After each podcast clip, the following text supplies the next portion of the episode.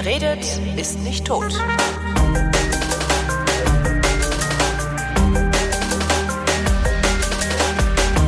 Frühe Auflösung ist schlecht. Frühe Auflösung ist Frühe Auflösungserscheinung. Frühe Auflösung Ja, genau. Ich rede mit Christopher Lauer, Das ist Abgeordneter der Piratenpartei, Teilzeitabgeordneter der Piratenpartei ist im. Teilzeitabgeordnetenhaus der Teilzeitstadt Berlin. Frisch aus dem Krankenhaus entlassen. Hallo Ja. Christopher. Hallo Holger. Wie geht's dir? Ganz gut, überraschend gut. Also dafür, dass ich das Gefühl hatte, letzten Freitag äh, quasi zu sterben, äh, gut. Und äh, das ist ja, ich bin ja dann ein ängstlicher Mensch. Ja? Ich empfinde dann auch bei so minimal invasiven Geschichten, wie es heutzutage die Entfernung eines Blinddarms ist, äh, empfinde ich dann ja sowas wie Todesangst. Es ist im Übrigen der Wurmfortsatz, der entfernt wird, habe ich dann ge- weil ich habe das auch Ja. mal, ich hatte das auch mal. also Genau, die- das wurde mir im Krankenhaus auch schon 5000 Mal gesagt. Also äh, la- landläufig heißt es, äh, der Blinddarm wird rausgemacht, Genau. aber der Blinddarm wird wohl gar nicht rausgemacht, Nee. sondern nur der Wurmfortsatz des Blinddarms. Blinddarms. Ähm, und der war bei mir halt entzündet. Und ähm, dann hat man den halt am Samstag relativ spontan dann rausgenommen, nachdem, nachdem ich da Freitagabend in die Notaufnahme bin. Und dann war ich da zur Beobachtung. Und Samstagmorgen äh, war der dann raus in einer, ich glaube, ein, anderthalbstündigen, zweistündigen OP. Das äh, war ein ganz interessantes Erlebnis. Ich habe Was war das erste Mal, dass du im Krankenhaus warst? Ähm, als Kind war ich wegen so ein paar Sachen im Krankenhaus. Mandeln raus und so Zeug. Ja, also Äh, Klassiker halt. So, also Vollnarkose, das war jetzt nicht meine erste Vollnarkose. Ich glaube, das war so meine. Mh, mit den Weisheitszähnen dürfte das so meine dritte oder vierte Vollnarkose jetzt gewesen sein. Bist du da immer noch nervös? Also ich habe auch schon viele Ich Vollnarkosen total. gehabt. Ich weiß nicht, wie ich jetzt reagieren würde. Ich hatte seit bestimmt 20 Jahren oder sowas keine mehr. Nee, ich total, weil ähm, ich das einfach als ähm, also eigentlich so vom Gefühl her muss ich sagen, äh, ist es ja voll geil. Also Ja. auch so der der Es bewusstlos werden ja auch. Dieses Also es- dieses be, dieses bewusstloswerden, dieses ähm, dann auch wieder aufwachen. Du hast ja auch keine Schmerzen, ne? Das ist ja der Sinn der Mhm. Vollnarkose. Du bist also so richtig schön drupp, ja. Und das ist schon ein ganz geiles Gefühl, aber so diese Vorstellung, naja, da ist jetzt in, also weißt du, wenn, wenn, wenn, wenn, wenn ich mir jetzt die Hand breche oder, Mhm. oder nicht, wenn, ne, dann würde ich ja sehen, okay, die Hand ist gebrochen, da kommt der Onkel jetzt, da macht er einen Gips dran und so weiter und so fort, ja.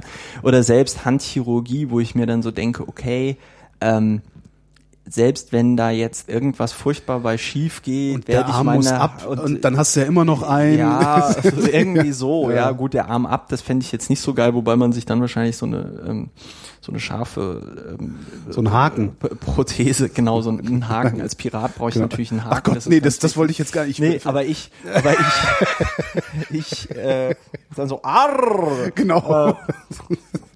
Nee, und, ähm, äh, das wären Schlagzeilen, das wären Schlagzeilen, genau. Der, der, das ist das Problem. Ich habe irgendwie einarmige kein, Bandit Der einarmige. Lauer. Ich weiß, ja, das ist das Problem, dass ich irgendwie der Hakenlauer, das ist nicht so gut. Ich müsste da irgendwie Kalle oder. nee, das wären dann so Sachen wie, äh, äh, weiß ich nicht, äh, Haushaltsdebatte, Lauer, Hat sie wieder äh, am Haken rechter. Haken von Lauer oder irgendwie so. Also, Genau. so- Ja, das auf jeden, das wäre total cool. Das käme bestimmt auch ganz volksnah und super an. Warum sollte ich mir was Besseres leisten können als äh, andere Kassenpatienten? Ich Ja, aber so Ka- Organe- norm- äh, äh, Kassenpatient, also ähm, äh, äh, Auch nicht so Zusatzversicherung für Zweibettaufbettungen und Ich habe, glaube ich, so eine Zweibett-Zusatzversicherung, aber die hatten da auf der Station eh nur lauter Zweibettzimmer. Und Mhm. ich war ganz froh, dass ich noch einen ähm, äh, Zimmernachbarn hatte, damit ich dann nicht irgendwie auf einmal anfange, Selbstgespräche zu führen oder so, weil da bist du halt wunderlich.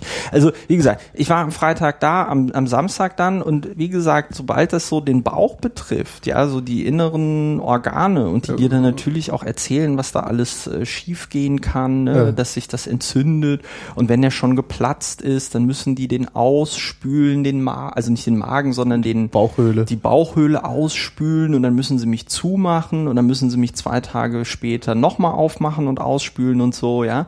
Also wenn dann alles so erzählt wird Ja. und das, das, das Geile war ja, wenn die mir Freitagabend, da hatte ich so krasse Schmerzen, wenn die mir Freitagabend erzählt hätten, Herr Lauer, wir müssen sie sofort aufmachen, hätte ich gesagt, super. Kann ich, kann ich total verstehen, Ja. weil so fühle ich mich auch gerade.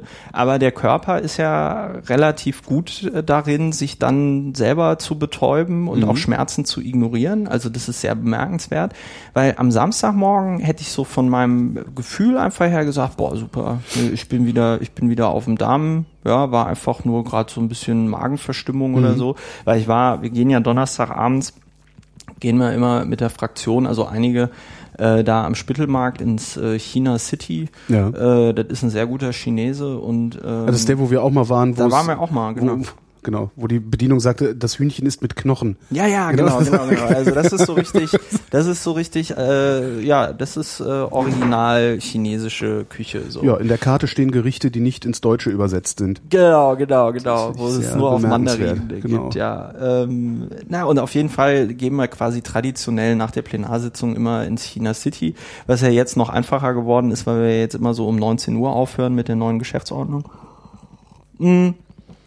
Und die kochen da sehr scharf und ich esse auch sehr scharf und dann hatte ich mir halt so gedacht am Freitag, naja gut, das wird dann wohl, ähm, da hast du dir jetzt einfach, da hast du einfach zu viel scharf auf leeren Magen gegessen, ja.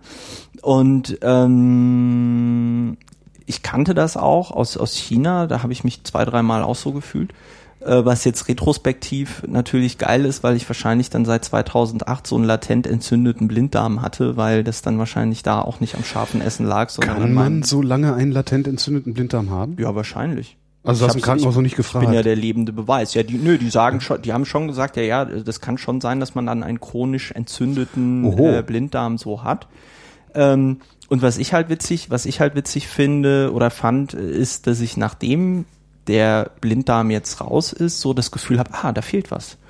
So, ja. Also, und ich glaube, wenn man ein inneres Organ nicht mehr spürt, dann ist das vielleicht so ein, also gerade bei dem Wurmfortsatz des Ich Blinddarms. glaube aber nicht, dass man den spürt. Also Ja, aber wenn er entzündet ist, ja vielleicht. ja, doch. dann schon, ja. So, das, also den habe ich auch Da, gespürt. da, ja. da, das meine ich mit. So, und ich bin so bei, beim ersten Rumlaufen auf der Station hatte ich so das Gefühl, ah, irgendwas fühlt sich anders an. Ja, so, stimmt, Das, ja, das, ähm, das heißt, Ja. ich glaube schon, dass ich ein bisschen länger mit diesem entzündeten Blinddarm durch die Gegend gelaufen bin. Verstehe. Aber auf jeden Fall, ich fand es total bemerkenswert. Der hat mir, wie gesagt, dann auch ein Foto gezeigt, ähm, so aus, aus mir drin, weil die gehen ja, gehen ja mit so minimalinvasiv, ein, ein, ein Stich links, einer rechts und dann machen sie am Bauchnabel, ähm, machen sie so ein Endoskop rein. Und was auch geil war, hat mir dann der Anästhesist alles erklärt, dadurch, dass die dann da im Bauch operieren, äh, pusten die den Bauch auf. Ja, so. Das heißt, du musst dann hinterher die überschüssige Luft loswerden. Nee, nee, nee, nee, nee, nee, nee. Die pusten den Bauch auf und der, ähm, das drückt dann aber gleichzeitig aufs Zwerchfell und das drückt dann, drückt dann auf die Lunge. Ja, deswegen können die dich nicht normal mit diesem, mit diesem Handballen da beatmen, sondern die müssen halt intubieren. Oh. So. Und äh, das haben sie dann halt auch gemacht. Davon kriegst du glücklicherweise nichts mit, weil Ja, aber äh, hinterher hast du erstmal einen Tag Halsweh, ne? Nö, Ne? also weiß ich nicht. Ich meine, es ist im Winter bin ich eh gro immer so ein bisschen erkältet, von Mhm. daher vielleicht habe ich es deswegen nicht gemerkt. Aber ähm, nö, das war das war ganz interessant. Also die die ich bin da sehr zufrieden. Das war hier ähm, Maria Maria Heimsuchung ähm, heißt das Krankenhaus. Affengeiler Name. Ich bin ja immer noch der festen Überzeugung, dass es eigentlich Mariä heißen müsste. Ähm, Ja, Mariä aber ich heißen glaube. Mariä ist das nicht der Genitiv oder so? Egal, also die Hörerinnen und Hörer deiner Sendung ist werden doch- uns das, äh, Ja. bei Genau, die werden das, immer genau. ganz, die, also so, die werden uns das googeln ähm, oder oder Oder- bingen oder anders- oder DuckDuckGoen oder andersa- oder anderweitig in einem, um die in Ohren einem, hauen. in einem Videochat den GH ähm, TCI Friday Q oder so. Ich kann mir den Namen nicht merken von diesem britischen Geheimdienst. Auf jeden Fall. Ähm, ich war schon sehr beeindruckt. Und was mich dann gewundert hat, ist, wie lange ich dann da doch liegen musste. Aber Mhm. die gehen bei sowas dann wohl immer irgendwie auf Nummer sicher und dann sagen die, ja, bei so Bauchchirurgie musst du halt eine Woche irgendwie liegen bleiben. Und das war sehr angenehm. Also ähm, für mich komplett ungewohnt. Das, das Geilste war, du liegst da eine Woche im Krankenhaus und niemand will was von dir. Das ist geil.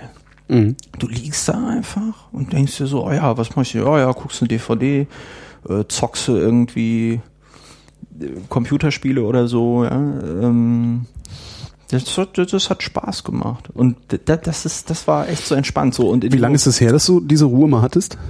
Weiß ich nicht, kann ich mich nicht dran erinnern. Also, weiß ich echt nicht. Seit der Wahl wahrscheinlich, ne? Mm. Nee, also das ist schon länger her. Vielleicht in China so. In China war das auch so, da war ich auch relativ entspannt, weil ja kennt dich niemand und, und hast auch nichts zu tun eigentlich und dann will auch niemand was von dir und kannst so in den Tag hineinleben oder oder nicht, aber das ist so, das ist die, wenn du da in so einem Krankenhaus bist, niemand will was von dir und du und du und du liegst da und alle paar Minuten kommt irgendwie jemand rein, wollen sie noch einen Tee, was wollen sie denn zum Abendessen haben? Ist das Essen eigentlich immer noch so schlimm? Es ist furchtbar. Warum ist- tun die uns das an?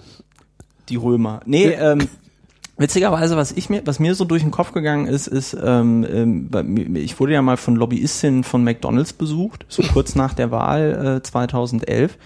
Ähm, das war, nee, das war ganz interessant, weil ähm, das war ja noch so eine Zeit, wo die Piraten irgendwie mit äh, 10% bundesweit in den Umfragen stand und McDonalds ist, glaube ich, ein Unternehmen, die dann da sehr schnell sind. Auch vor allen Dingen Und- langfristig orientiert sind. Also Und, Mac- und was ich halt geil fand, war, die sind da hingekommen und wollten mit mir jetzt nicht irgendwie über die Piraten allgemein und bla bla bla sprechen, sondern die haben gesagt, wie stellen sich denn die Piraten das mit dem bedingungslosen Grundeinkommen vor? Was meinen Sie denn, was das dann für Auswirkungen hätte auf die ne? so also das, so, das fand ich das fand ich okay. total die Wie viele die Leute können einzige sich die Burger dann noch leisten, sozusagen? Nee, da, nee, das nicht, sondern auch so die Belegschaft. So nach dem Motto, wenn so. wir jetzt nicht mehr, also das fand ich halt ganz geil, weil ich hatte mir irgendwie so überlegt, ja, jetzt kommen Jetzt die, kommen die und jetzt agitieren die dich an und machen wollen mir irgendwie Psychotricks erklären, und- wie gesund das alles ist, wenn man jeden Tag einen Marathon läuft und so, ja. Aber äh, gar nichts, ne? Die wollten einfach nur wissen, ja, wie ist das eigentlich, wie stellen sie sich denn das vor? So auch für so eine Firma wie McDonalds. Und was ich in dem Zusammenhang total Was hast du denen geantwortet? Ich habe gesagt, das ist für sie doch überhaupt kein Problem, weil sie ähm, ein ähm, Sektor sind, wo sie entweder sehr hochqualifizierte Mitarbeiterinnen und Mitarbeiter haben, die sie selber ausbilden, weil äh, Systemgastronom äh, McDonalds kannst du ja nicht bei, weiß ich nicht, äh, Tank und Rast irgendwie lernen, sondern ähm, das ist ja so diese Urban Legend, dass die Systemgastronomen von McDonalds dann immer heiß begehrt sind, überall anders in der Systemgastronomie, weil McDonalds da halt einfach äh, Marktführer ist. So. Und ähm, äh, also die bilden sie eh selber aus, so. Die Leute, die jetzt bei ihnen arbeiten, weil sie irgendwie, weiß ich nicht, Studenten oder gering qualifiziert oder so, die werden trotzdem noch bei ihnen arbeiten, aber statt dass dann eine Person bei ihnen 40 Stunden äh, im, im Monat arbeitet, äh, die Woche arbeiten dann, weiß ich nicht, zwei, 20 oder so, ja, dass sie dann, weiß ich nicht, so, also sie haben dann einfach mehr Leute, die halt weniger arbeiten, aber am Ende des Tages wird es dasselbe sein. Also pff, äh, so, das fanden sie dann auch erstmal plausibel. Und was ich aber in dem Zusammenhang ganz interessant fand, war, ähm, die haben, die haben, äh, die haben ja dann so eine Propagandamappe mitgebracht mit mit Zahlen und Fakten zu McDonald's und da haben sie dann äh, auch aufgelistet, wie viele Mahlzeiten McDonald's jeden Tag quasi über den Tresen bringt, ja, und das ist im, glaube ich, äh, mittleren einstelligen Millionenbereich. Also das ist irgendwas zwischen zwei und fünf Millionen. Äh, Vergleichsweise wenig. Ich hätte gedacht, das wäre Mahlzeiten. mehr. Vielleicht ist es auch mehr. Ich kann mich nicht mehr dran erinnern. Ich muss das nochmal Also ich hätte, ich hätte gedacht, das wäre mehr, aber interessant ist halt, ähm, so viele Leute wie behaupten, dass sie bei McDonalds nicht essen. Ja. Ne? ja. Kann das Ja sein? gut, aber das ist ja auch, äh, wie viele Leute behaupten, ähm, äh, oder wie, viele Leute in deinem Umfeld sind gefühlt Veganer und Vegetarier und wie viele sind es tatsächlich im, im Wie viele Veganer essen eigentlich ständig Huhn? Ja. Äh, Gesamtbevölkerung. Ähm, wieso gab es da wieder einen Lebensmittelskandal? Nö, keine Ahnung. Nö, ich, so. ich denk da, ich muss da immer an Maruscha denken, die ja dieses bemerkenswerte Zitat, oh, Nö, das das bemerkenswerte, das bemerkenswerte Zitat gebracht hat. Sie lebe halb vegan, halb vegetarisch, äße aber manchmal auch ein Huhn. Ja. Das, Ja, genau. Ich, äh, Mahlzeit. Ich bin auch als ehemaliger römischer Katholik kann ich das äh, nur nur begrüßen. Geil war wirklich am zweiten oder dritten Tag kam auf einmal so ein Handwerker rein und ich habe gedacht, ach du meine Güte, was macht der denn jetzt? Und dieser Handwerker hat ein Kruzifix aufgehangen.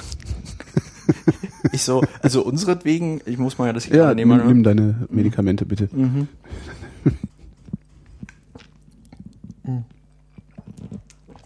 Ähm, kam so ein Handwerker rein, der so ein Kruzifix aufgehangen hat. Fand ich total geil. Also so Kruzifix hinten so Klebedings abgenommen und dann so pff, an die Wand. Ja, man weiß ja nie. Ja, Ne? mussten, ja du, ich habe mich auch direkt viel ähm, äh, besser, besser äh, gefühlt. Vielleicht war das auch ein, ein, ich bin ja aus der Kirche ausgetreten, vielleicht war das auch ein ein Weckruf des Herrn, ja, dass er gesagt hat, äh, überleg dir das doch nochmal, Christopher. So, ne, diesmal äh, Wobei man ja nur in Deutschland Mitglied im Verein Kirche sein muss, um Christ sein zu dürfen. Im Ausland funktioniert das ja auch so. Also Ja, äh, ich glaube, halte es da tatsächlich mit. Roberto Blanco, mit dem ich ja mal in dieser Rosche und Böhmermann Sendung saß und der dann irgendwie gesagt hat, äh, ich glaube an Gott, ich glaube nur nicht an sein Bodenpersonal. Ja. Ja. Das ähm, ist, glaube ich, ganz gut. Nee, aber ähm, ja, Wie kam wie McDonalds und Krankenhaus Genau. Ich warte da noch auf die die, Auflösung. auf die, auf die Auflösung. Nee, dass ich mir so gedacht habe, Moment mal, hm, man kann sich ja jetzt über die, ähm, wie gesund oder ungesund das ist bei McDonalds, ne, da kann man sich ja drüber streiten, aber was man denen ja lassen muss, ist, dass sie es halt eben hinkriegen, diese Millionen Mahlzeiten ähm, am Tag mit gleichbleibender Qualität irgendwie abzuliefern. Und ich mich dann also frage, okay, wieso ähm, profitieren nicht andere gastronomische Betriebe von diesem Wissen, das McDonald's da anscheinend hat. Aber vielleicht musst du auch erstmal in einer Größe, ähm, ich weiß es nicht. Ich, ich glaube, dass man mit Lebensmitteln grundsätzlich halt extrem wenig Geld verdienen kann, also auch insbesondere mit der Zubereitung von Lebensmitteln. Das ist ja auch, selbst wenn du in einem Restaurant, ein Restaurant hast, verdienst du dein Geld halt nicht mit dem Essen, sondern mit den Getränken. Ja, Das- ja, ja. Und, ähm, und, und, und, und ich glaube, ähm, und ich verstehe es halt einfach nicht, wieso da es da im Grunde genommen keinen Wissenstransfer gibt, weil das ist echt abenteuerlich, was Ja. du da, was du da bekommst. Und ich mir so gedacht habe, ja, meine Güte, ähm, wie, wie wird das erst im Gefängnis sein oder so? Ähm, äh, ja. Solltest du das nicht wissen? Sitzt du nicht im Innenausschuss? Ja, aber äh, Gefängnisse ist Justiz. Ah, stimmt, ja. das ja. sind zwei getrennte stimmt, Bereiche. stimmt, stimmt. Ich weiß nicht, wie das in anderen Bundesländern ist. Da mag das sein, dass Innen- und Justiz zwei Bereiche sind, die äh, zusammenliegen. In Berlin ist es getrennt. Hast du im Krankenhaus denn überhaupt Politik gedacht? Gemacht ja offensichtlich nicht, weil du im Krankenhaus Nö. hast. Ja, ich habe das natürlich über meine, ich habe natürlich über meine Kandidatur nachgedacht. Äh, Das war natürlich insofern ärgerlich, als ich ähm, mich äh, in dieser Woche äh, noch in einigen äh, Crews in äh, Berlin äh, vorstellen wollte. Also ich hatte eigentlich jeden Abend äh, Termine. Ähm, Kandidatur zum Fraktionsvorsitz war das, ne? Nee, nicht Fraktion. Parteivor- äh, äh, Partei, Partei- Parteivorsitz. Ich Partei- möchte ja, Entschuldigung, ja. ähm, ich möchte ja die Berliner Piratenpartei reformieren und äh, kandidiere da zum für das Amt des äh, Vorsitzenden. Mhm. Jetzt am äh, kommenden Wochenende, also morgen und übermorgen ist die Landesmitgliederversammlung. Und äh, ja, ich wollte mich eigentlich noch vorstellen und äh, da hat mir dann mein Blinddarm einen Strich durch die Rechnung gemacht. Ähm, wird man wird man sehen. Äh, wie sich das äh, auf den Erfolg meiner Kandidatur auswirkt. Wo Was passiert denn eigentlich, wenn du als Parlamentarier im Krankenhaus liegst? Wirst du dann auch mit, weiß nicht, den Drucksachen des Parlaments weiterhin beliefert? Also behalten- also ich meine, ja, Oder musst- musst du das anfordern oder gibt's da irgendwie auch eine- eine- eine- also äh, das ist ja, ähm, ich meine, man muss dazu auch noch sagen, dass ich zwar jetzt eine Woche ausgenockt war, aber im Grunde genommen extrem gut darin war, mir auszusuchen, äh, wann ich ausgenockt bin, weil ich halt in einer Nicht-Plenarwoche jetzt äh, ausgefallen bin. Das heißt, diese Woche hatten wir keine Plenarsitzung. Und ähm, ich hatte am Montag, ähm, hätte ich den Gesundheitsausschuss gehabt und den Ausschuss für äh, bürgerschaftliches Engagement. Da konnte ich dann halt nicht dran teilnehmen, aber da gibst du dann danach deine Liegebescheinigung bei der Verwaltung des AGHs irgendwie ab und dann gibt's noch nicht mal einen Abzug von der, ähm, von der Entschädigung und so. Ach, wenn ähm, du nicht zu den Ausschusssitzungen gehst, ne, ziehen sie dir Geld ab. Ja, Ah ja. es ist ein total bescheuertes System, weil eigentlich ähm, bräuchtest du ja ein Incentive-System, dass du sagst, okay, ein Abgeordneter, der jetzt äh, mehr Ausschüsse wahrnimmt, äh, kriegt dafür dann auch, weiß ich nicht, mehr äh, Geld oder so, Mhm. aber es ist genau andersrum. Du hast keine Pflicht, Ja. an einem Ausschuss teilzunehmen, sondern das entscheiden die Fraktionen, ähm, wo sie, wen sie da so ähm, entsenden.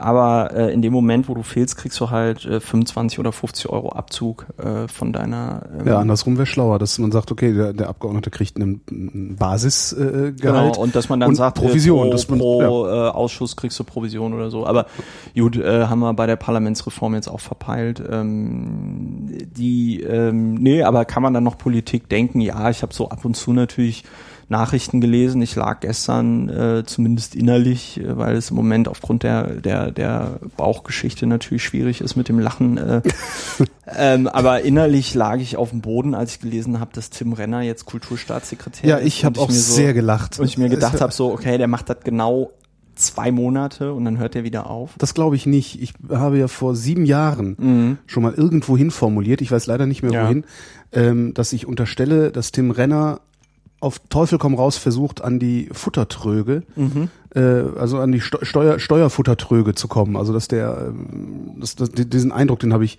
äh, sehr, sehr stark gewonnen, als ich ihn ja. auf mehreren Podien und sonst wie äh, hab sitzen und, und, mhm. und Sachen erzählen mhm. Mhm. Und ich glaube, dass Tim Renner da jetzt bleiben wird. Ich glaube, der ist jetzt genau da angekommen, wo er seit vielen, vielen Jahren hin will, ja. nämlich leistungsloses Einkommen zu beziehen. Ja. Ähm, und ich glaube, das kann man als Kulturstaatssekretär ganz gut da. Äh, ja, ne? ja, also da würde ich dir jetzt nicht energisch widersprechen, ähm, aber ähm, ich. Kann, wir können eine Wette abschließen, eine Wette abschließen. Können, also ich, auch ja, lassen. ich finde Wetten immer blöd, weil man dann immer um Dinge wettet. Ähm, ich, ich, also mein persönlicher Tipp wäre, der macht das zwei Monate lang. Ich gehe davon aus, also mein, mein Tipp ist, der setzt, setzt sich da fest. Mm, ja, ich weiß es nicht. Also ähm, gut. Also wir, wir, ja. wir werden das, wir werden das irgendwie sehen. Ich meine, er ist ja auch schon so seit November Mitglied äh, in der SPD und ähm, dann das ist ja dann auch mal ja, da steile, haben die das schon ausgeklüngelt. Eine steile Parteikarriere. ähm, in der Tat. Nee, ähm, kann man dann noch Politik machen? Also ich habe keine Politik äh, gemacht. Das Einzige, was ich äh, verfolgt habe, war dass es äh, bei dieser NPD-Demo äh, vor dem äh, am Mittwoch vor der BVV Bezirksverordnetenversammlung Neukölln ähm, da gab es dann ja auch einen Polizeieinsatz und dabei soll die Polizei ähm, doch sehr rabiat gegen, gegen, gegen Demonstrantinnen und gegen Demonstranten vorgegangen sein. Das werden wir am Montag im Innenausschuss thematisieren. So, das habe ich so mitverfolgt. Was war das für eine NPD-Demo? Warum haben die da demonstriert? Ja, das war ähm, die die Abgeordnete der BVV, äh, die Piratenabgeordnete der BVV äh, Neukölln, Anne Helm, Ach, hatte ja mhm. diese Thank You Bomber Harris Geschichte in Dresden gemacht. Den Dresdner Ausfall. Mhm. Das, das Dresdner Gambit. Und auf jeden Fall ähm, äh, hat sie dafür dann natürlich von allen Seiten irgendwie einstecken müssen, auch von den Nazis.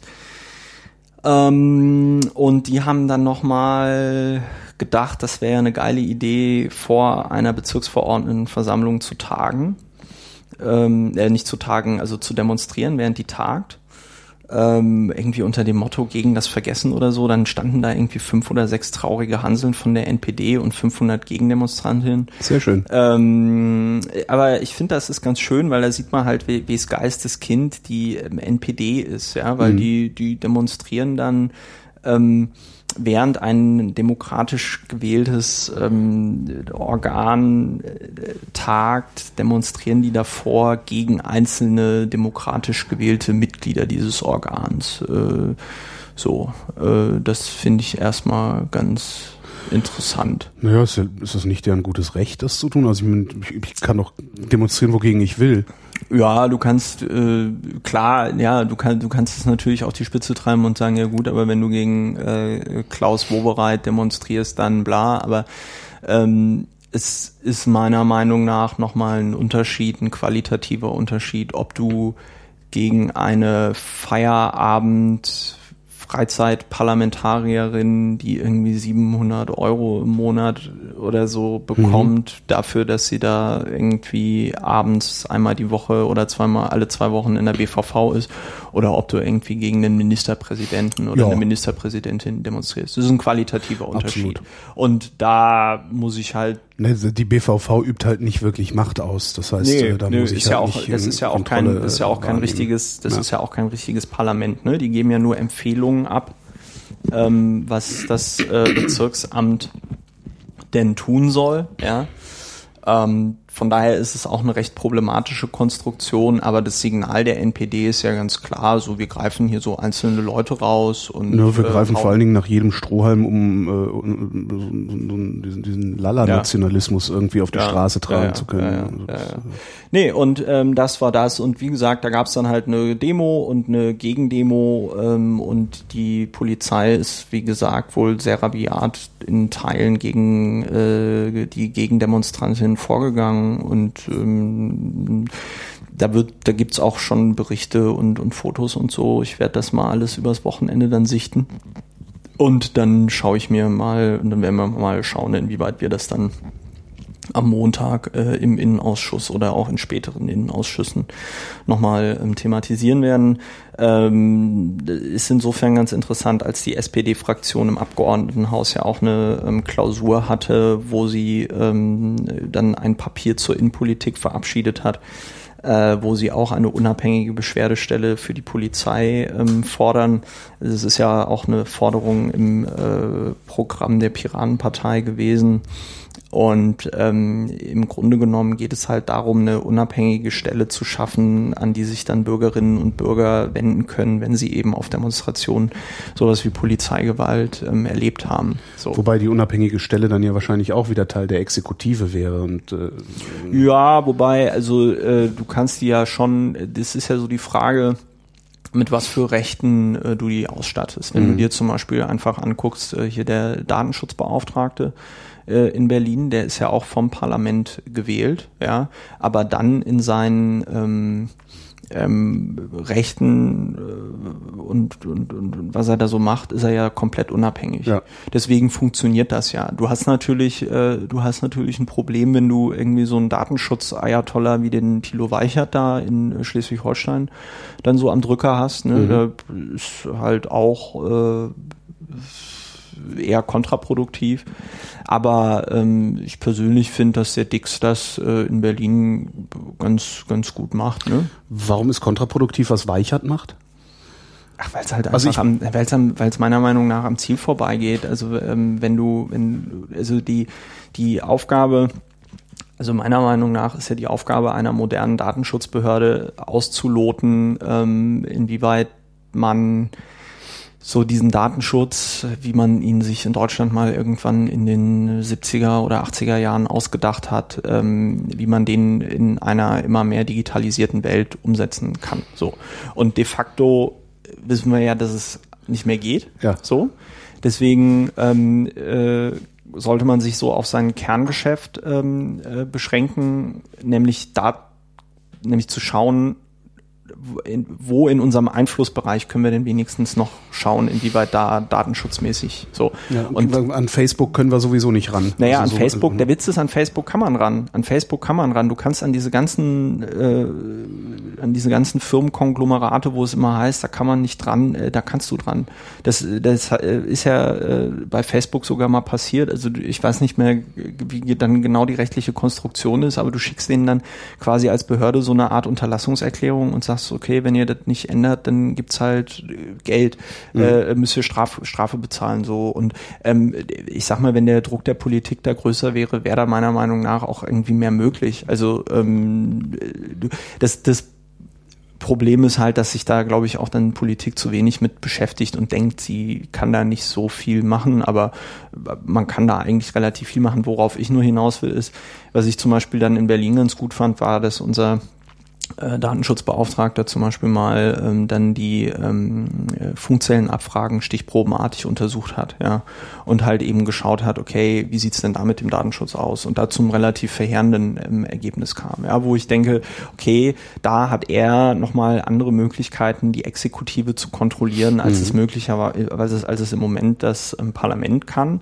Und das finde ich dann halt ganz geil. Und wenn du jetzt wiederum eine unabhängige Beschwerdestelle ähm, für die Polizei hast, dann muss die, wie gesagt, rechtlich, äh, äh, oder nicht wie gesagt, sondern wie es im Titel drin ist, muss die halt rechtlich unabhängig sein. Ja. So, ähm, wie man das dann genau realisiert, äh, da zerbrechen sich, glaube ich, so äh, NGOs wie Humanistische Union und mehr Demokratie und wie sie alle heißen, äh, schon irgendwie seit 30 Jahren den Kopf. Das heißt, man kann da, glaube ich, auch auf schon bewährte Konzepte zurückgreifen. Mhm. Und ich bin mir auch ziemlich sicher, dass es irgendein Land auf der Welt gibt, das sowas hat. So, man müsste halt bei einer Beschwerdestelle für die Polizei müsste man halt ähm, einfach auch schauen, ähm, dass das halt kein zahnloser Tiger ist. Ne? Also dass, dass, dass die dann materiell und, und personell nicht ordentlich ausgestattet sind oder keine Befugnisse haben. Ähm, aber das kann man ja alles irgendwie machen. So. Und der, der Effekt, den man sich ja von so einer unabhängigen Beschwerdestelle erhofft, ist, ähm, dass es natürlich auch innerhalb der Polizei einen, sag ich mal, konstruktiveren Dialog äh, äh, gibt, dass man halt eben sagt, okay, ähm, ähm, uns ist irgendwie bewusst, wenn wir über die Stränge schlagen, dann kann das auch Konsequenzen haben. So. Und ich, wenn ich mit Polizistinnen und Polizisten darüber rede, merke ich halt immer, dass das total schwierig ähm, ist, so, weil du hast halt eine Normalverteilung. Mhm. So, und ich ähm, bin jetzt noch keinem Polizisten in Berlin begegnet, wo ich gesagt habe, okay, ähm, der sollte mal gefälligst bitte sofort aus dieser Truppe irgendwie Nehmt ihn, ihm die Waffen wobei weg, ich, wobei ich auch natürlich nicht weiß, wie die alle in einer Extremsituation reagieren und denen da nicht die, nicht für die Leute da jetzt die, meine, meine Hand ins Feuer legen will. Aber du hast halt eine Normalverteilung. Das heißt 95 Prozent oder wahrscheinlich 98,9 Prozent der Polizistinnen und Polizisten in Berlin werden von sowas wie einer unabhängigen Beschwerdestelle ähm, nie betroffen. Ja. ja. Aber sie sind natürlich auch betroffen, weil es sie ja mal betreffen könnte. Ne? Ja, vor allen Dingen ist es ja, es ist ja auch ihr guter Ruf. Also dass, dass ich der Polizei in Berlin nicht, nicht mehr vertraue. Mhm. Ähm, also wegen, ich, es gibt ein paar Einzelfälle, die, die mein Vertrauen in die Berliner Polizei so weit erschüttert haben, dass ich keinem Polizisten mehr vertraue. Ja. Das heißt, auch denen, die ihren Job ordentlich machen und ja. anständig machen, vertraue ich nicht mehr. Ja. Und äh, das müsste dann ja auch im Interesse dieser 98 Prozent oder Ja, das sage ich denen auch immer, auch wenn man dann so über Polizeikennzeichnung und so ja. diskutiert, sage ich so, ey, also erstens gibt ganz viele Berufs, die sagen ja dann immer so, ja, gibt ganz, äh, dann bin ich ja erkennbar und dann werde ich gefährdet und so, wo ich dann immer sage, es gibt ganz viele Berufsgruppen, die halt eben nicht den Luxus haben, äh, äh, anonym unterwegs sein zu können, weiß ich nicht, Richter, Staatsanwälte, ja. äh, die Frau beim Kamps, äh, der Ticketverkäufer in der, in der, äh, in der, ähm, im Regionalexpress und so, die tragen ja alle Namensschilder. Mhm. So. Und ähm, jetzt weiß man ja, dass ähm, wenn jetzt organisierte Schwerstkriminalität herausfinden möchte, wie jetzt der oder die Beamtin da bei einer konkreten Aktion oder Razzia hat, dann haben die ja auch ihre Reptilienfonds und ihre Möglichkeiten, ähm, solche Informationen zu bekommen. So, ähm, aber gut, man ist dann misstrauisch und ja, gut.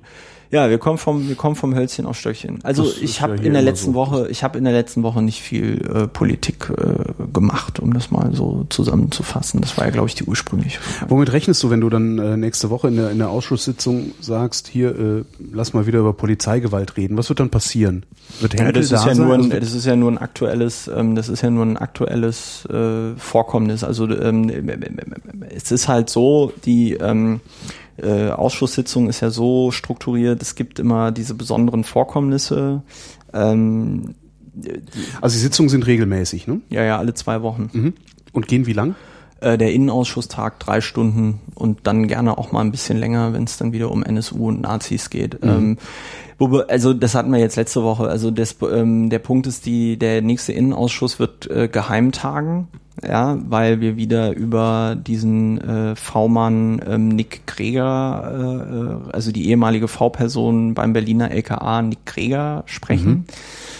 Ähm, äh, ich, ich, ich merke schon, ich müsste das vielleicht mal ein bisschen ausführen. Weil, ja, ich äh, denke auch gerade. Also es begab sich zu der Zeit, dass äh, irgendwie vor ein paar Wochen das hochgekocht ist, dass dieser Nick Greger-Typ irgend so einem Nazi, ähm, nee, das war schon im Dezember. Im Dezember hat dieser Nick Greger-Typ irgend so einem Nazi-YouTube-Kanal ein Interview gegeben, in dem er gesagt hat, er wäre von V-Personen des LKA, äh, nicht von V-Personen, sondern von V-Personen-Führern des Landeskriminalamts Berlin besucht worden, die ihm gesagt hätten, er solle doch mal bitte vor keinem Untersuchungsausschuss aussagen und äh, dass er aufpassen sollte, dass äh, die, weiß ich nicht, äh, genau seine seine seine Akten seien jetzt einem größeren Personenkreis zugänglich und da seien ja auch die die da seien ja auch die Linken und die und die Grünen dabei und man hätte das alles so gut geschwärzt, wie es ginge, aber es könnte ja sein, wenn er da, wenn ihm da irgendwas auffallen würde in seinem Umfeld und so, dann, ne, so, also es war so ein Sicherheitsgespräch, so eine Gefährderansprache heißt das. Aber Gefährderansprache macht man das eigentlich nur mit Gefährdern. Ich dachte, diese V-Person. Nee, äh, ich glaube nicht Gefährderansprache, Sicherheitsgespräch, okay. bla. Also äh, also auf jeden, also es ist total bescheuert, weil was eigentlich passiert ist, ist, dass durch diese ganzen NSU-Fuck-Ups in Berlin, ja. ja. der Henkel ja gesagt hat, so er macht jetzt noch mal eine Auswertegruppe im Innensenat. Ja, da haben die dann die ganzen V-Personenakten vom LKA und so genommen und da nochmal durchgearbeitet. Mhm. Ja, dann haben die die halt geschwärzt und den Abgeordneten zur Verfügung gestellt. Im Rahmen dieser zur Verfügung stellen ist es halt Standardprozedur von ähm, vom LKA, dass sie sagen, okay, diese Akten sind jetzt einem größeren Personenkreis zugänglich ja. und dadurch entsteht eine äh, abstrakte potenzielle Gefährdungssituation für diese Menschen, ja. weil wir können halt nicht für alle Personen, die jetzt auf diese Akten Zugriff haben, äh, die Hand ins Feuer legen und möglicherweise lässt sich, obwohl es geschwärzt ist, über diese ähm, über diese Akten lassen sich gewisse Personen rekonstruieren und bla. Und als der uns letzten gefühlt Sommer äh, der Henkel beziehungsweise sein Staatssekretär Krömer uns erklärt haben, wie das jetzt alles ausgewertet wird und wie das alles läuft, ja, haben sie halt eben ein Detail vergessen, nämlich zu sagen, ja, im Rahmen dieser Auswertung werden wir auch solche Sicherheitsgespräche beziehungsweise also Sensibilisierungsgespräche den V-Leuten sagen, den ehemaligen, ja, V-Personen und ehemaligen mhm. V-Personen, so ähm, haben sie halt vergessen, uns mitzuteilen, dass sie das machen. So, wenn wir das gewusst hätten, dann hätte man auch diesen, äh, sag ich mal, äh, Besuch, der im Oktober 2013 stattgefunden hat, der dann vom Gregor äh, äh, in diesem YouTube-Video erwähnt worden ist, dann hätte man den auch, glaube ich, äh, besser verstanden. Ja? Mhm. Da man den aber nicht verstanden hat, kochte das dann hoch, dann wird das halt irgendwie skandalisiert, dann stellen ähm, äh, Grüne und ähm, Linke dann immer so Fragenkataloge, mhm. ja, das ist das schärfste Schwert der Opposition.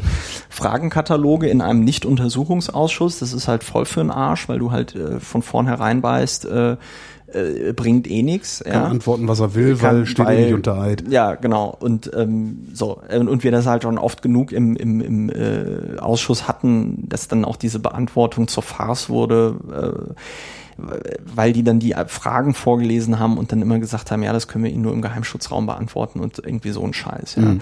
Ähm, und du kannst dir natürlich ausrechnen, wenn du einen Ausschuss hast, der 180 Minuten tagt und die stellen 120 Fragen und die Beantwortung jeder Frage äh, dauert eine Minute, dann hast du schon mal zwei Stunden. Mhm. Äh, so. Und also, äh, und das ist halt das Problem bei diesem NSU-Komplex, beziehungsweise diesem ganzen Rechtsphänomen, Deliktbereich rechts in Berlin, dass du jedes Mal, wenn wir es im Innenausschuss thematisieren, halt so unglaublich viel Zeit äh, äh, drauf geht, weil es so unergiebig ist. Mhm. Ja? Das heißt, wir haben äh, bei uns in der Fraktion zumindest jetzt den Beschluss, dass wenn es jetzt ein ähm, Untersuchungsausschuss äh, Phänomenbereich rechts in Berlin irgendwie gäbe, Schrägstrich NSU, äh, dann würden wir uns als Fraktion da nicht gegenstellen, weil das habe ich auch nochmal dann in der Sitzung gesagt äh, und das Witzige ist, dass dann sogar also als ich meinte, so ja, lass uns doch bitte jetzt mal einen Untersuchungsausschuss machen, dann vor allen Dingen auch die Leute vom LKA und, und, und, und von der Verwaltung irgendwie mit dem Kopf genickt haben, weil die mittlerweile im Strahl kotzen jedes Mal, wenn die, ja. wenn die, wenn, wenn sowas passiert, wenn sowas hochpoppt, müssen die Überstunden schieben.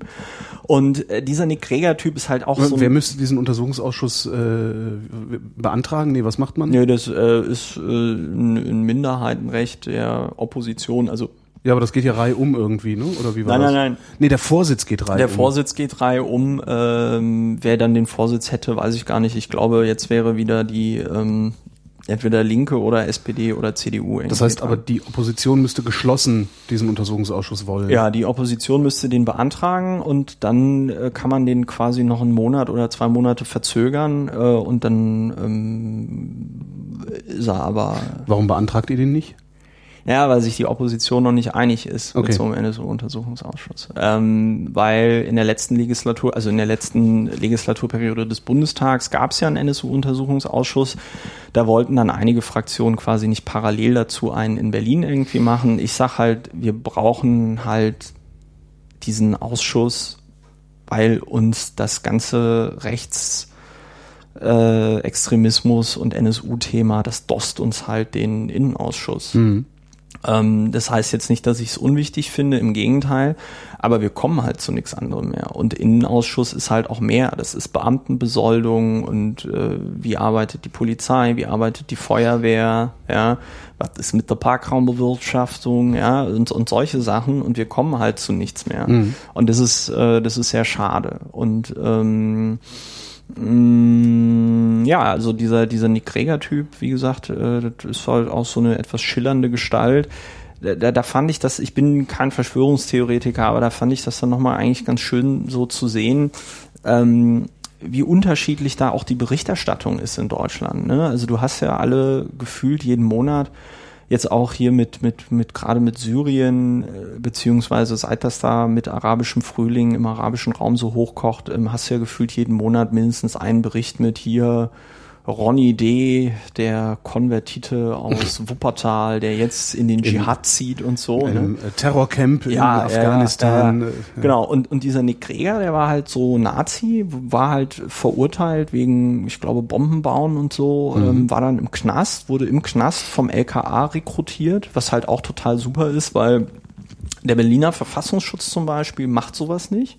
Weil die halt ganz klar sagen, ja, was sollen wir Leute im Knast rekrutieren, die erzählen uns ja alles, Genau, äh, damit sie wieder rauskommen. Positive ja? Folter, ja. Ja, ja, so. Mhm. Und äh, wurde halt im Knast rekrutiert und äh, dann ha haben die aber relativ schnell irgendwie gemerkt, nee, der ist, äh, der ist eher ungeeignet als V-Person, weil unzuverlässig, weil er halt so ein Laber, Laberbacke ist. Ne? So, und ähm, der ist dann irgendwann mal nach Südafrika gefahren, hat sich dann da paramilitärisch ausbilden lassen, war Mitglied eines Ritterordens und wollte dann irgendwie mit seinem Ritterorden nach Darfur, um dort gegen Islamisten zu kämpfen oder so. Und da berichtet dann das Weiß Magazine drüber. Ja, gibt's gibt's bei Weiß Online auch mit Video und allem. Ja, aber wo ich mir halt so denke, ja ja, also wenn das so ein Nazi macht, ja, dann dann macht das so Weiß, weil die sich halt für so die die Schattenseiten, des, die, abseitigen, die äh, abseitigen Dinge des Lebens halt interessieren, ne? Aber ähm, sobald da das so, so- ein- Vollpfosten so, ein- so ein Vollpfosten sagt, ich, ich ziehe jetzt in den Dschihad, dann ist das sofort auf allen, allen Kanälen und das finde ich halt ganz interessant. Da meinte ich halt auch so im Ausschuss, war dann ein bisschen zynisch und meinte so, ja, das Problem vom Gregor war halt, er war halt kein Salafist, ne? So, dann hätte sofort irgendwie jeder darüber berichtet, dass der jetzt, weiß ich nicht, sich im, im, in Südamerika, äh, nicht Südamerika, Südafrika irgendwie para, paramilitärisch ausbilden lässt und so. Gut, und dieser Typ, der also ein sehr interessantes Verhältnis zur, zur Wahrheit und zur Realität, glaube ich, im Allgemeinen, im, im, im Speziellen hat, äh, der, wurde dann halt an einem Feiertag in Thüringen um 9.30 Uhr äh, vom, vom LKA Berlin von den beiden V-Personenführern aufgesucht. Da gibt es einen wunderschönen Treffbericht, der mittlerweile auch ähm, öffentlich ähm, ist oder beziehungsweise halt nicht mehr geheim.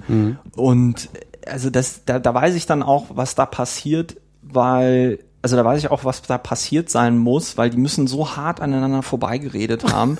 ja, also diese beiden, diese beiden V-Personenführer beschreiben da in einem Deutsch, wie ich es noch nie gelesen habe in diesem Bericht, wie sie da nach Thüringen fahren und also auch so super Spezialexperten, weil die an einem, an einem Feiertag, an einem thüringischen Feiertag im Oktober 2013 fahren die dahin.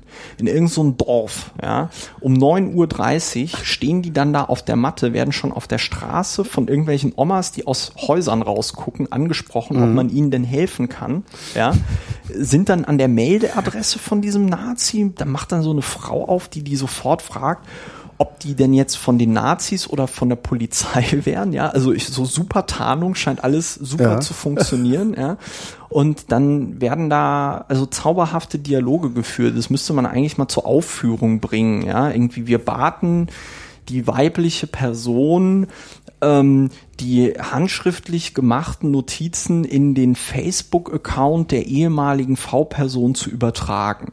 Ja also im, im Jahr 2013, ja, wir baten sie, etwas in den Facebook-Account der ehemaligen V-Person zu über, also so, boah, ja. Was meinten die damit? Schreibt das mal da rein. Ja, nee, die meinten halt, weil die waren da halt und haben gesagt, hier, yo, wo ist denn, wo ist denn der Nick, ne, so. Ja. Und die so, ja, keine Ahnung, hab das mal über Facebook probiert. Und so, oh, Facebook, was ist denn das? Ach so. So, ja.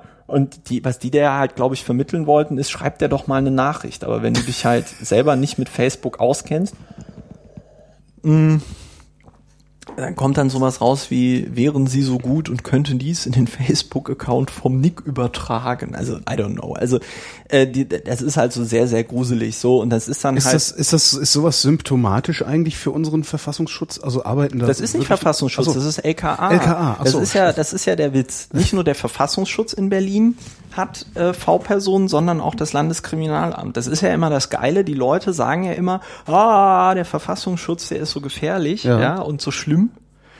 Das Schlimme ist ja in Berlin, nach den ganzen Verfassungsschutzskandalen, wurde ja beim Berliner Verfassungsschutz aufgeräumt. Das heißt, der ist moderner als jetzt beim Landeskriminalamt. Ja. So beim Landeskriminalamt, da hast du diese V-Leute wie diesen anderen Heini, ähm, äh, der dann da diesen diesen türkischen Kulturverein-Besitzer in Charlottenburg dann dazu animiert hat, irgendwie 100 Kilo Koks in Kolumbien zu kaufen oder so.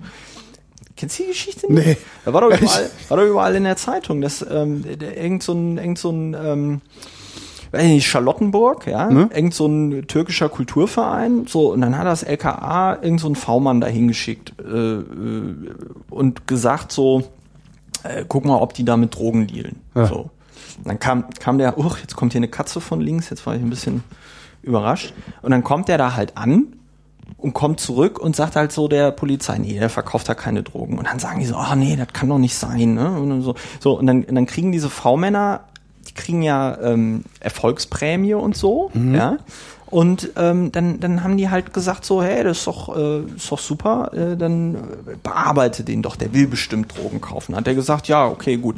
So, und dann hat der den halt so lange quasi bequatscht, bis der gesagt hat, ja gut, also so mit Koks Geld verdienen wäre vielleicht gar nicht so schlecht. So, dann hat also dieser türkische Kulturvereinbesitzer dann da diesen ähm, gesagt, okay, er macht das. Ja. Und dann sind die nach Bremen oder nach Hamburg gefahren und wollten da das Zeug entgegennehmen und dann war das aber so wie dann im Fernsehen so mit Zugriff und so. Ja. Und der wurde dann nur in Anführungsstrichen äh, zu, ich glaube, vier Jahren verurteilt. Also dieser türkische Kulturvereinbesitzer. Ja. Weil das Gericht halt noch fünfmal in seinem Urteil gesagt hat und das hat dann auch nochmal irgendwie das BGH bestätigt oder irgendein anderes Gericht, die halt gesagt haben, das, das ging überhaupt nicht. Also ohne diesen V-Mann hätte der das nie gemacht. Ja, ja das war Anstiftung zum ja. Ist der V-Mann denn dann wenigstens auch in den Knast gegangen? Nee, oder ich glaube, der ist dessen, noch immer, nee, nee, der, ich glaube, der ist noch immer aktiv. Die mhm. sind noch alle, die sind noch alle gut dabei.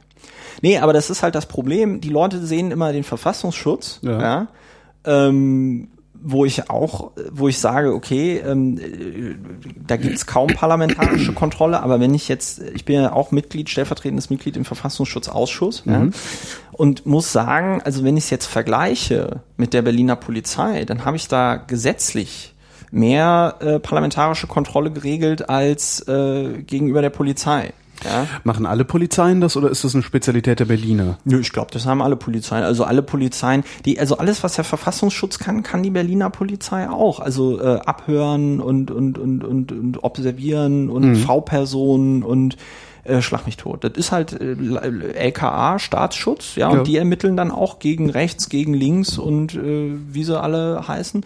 Nur, also mit denselben Methoden auch, mhm. ja.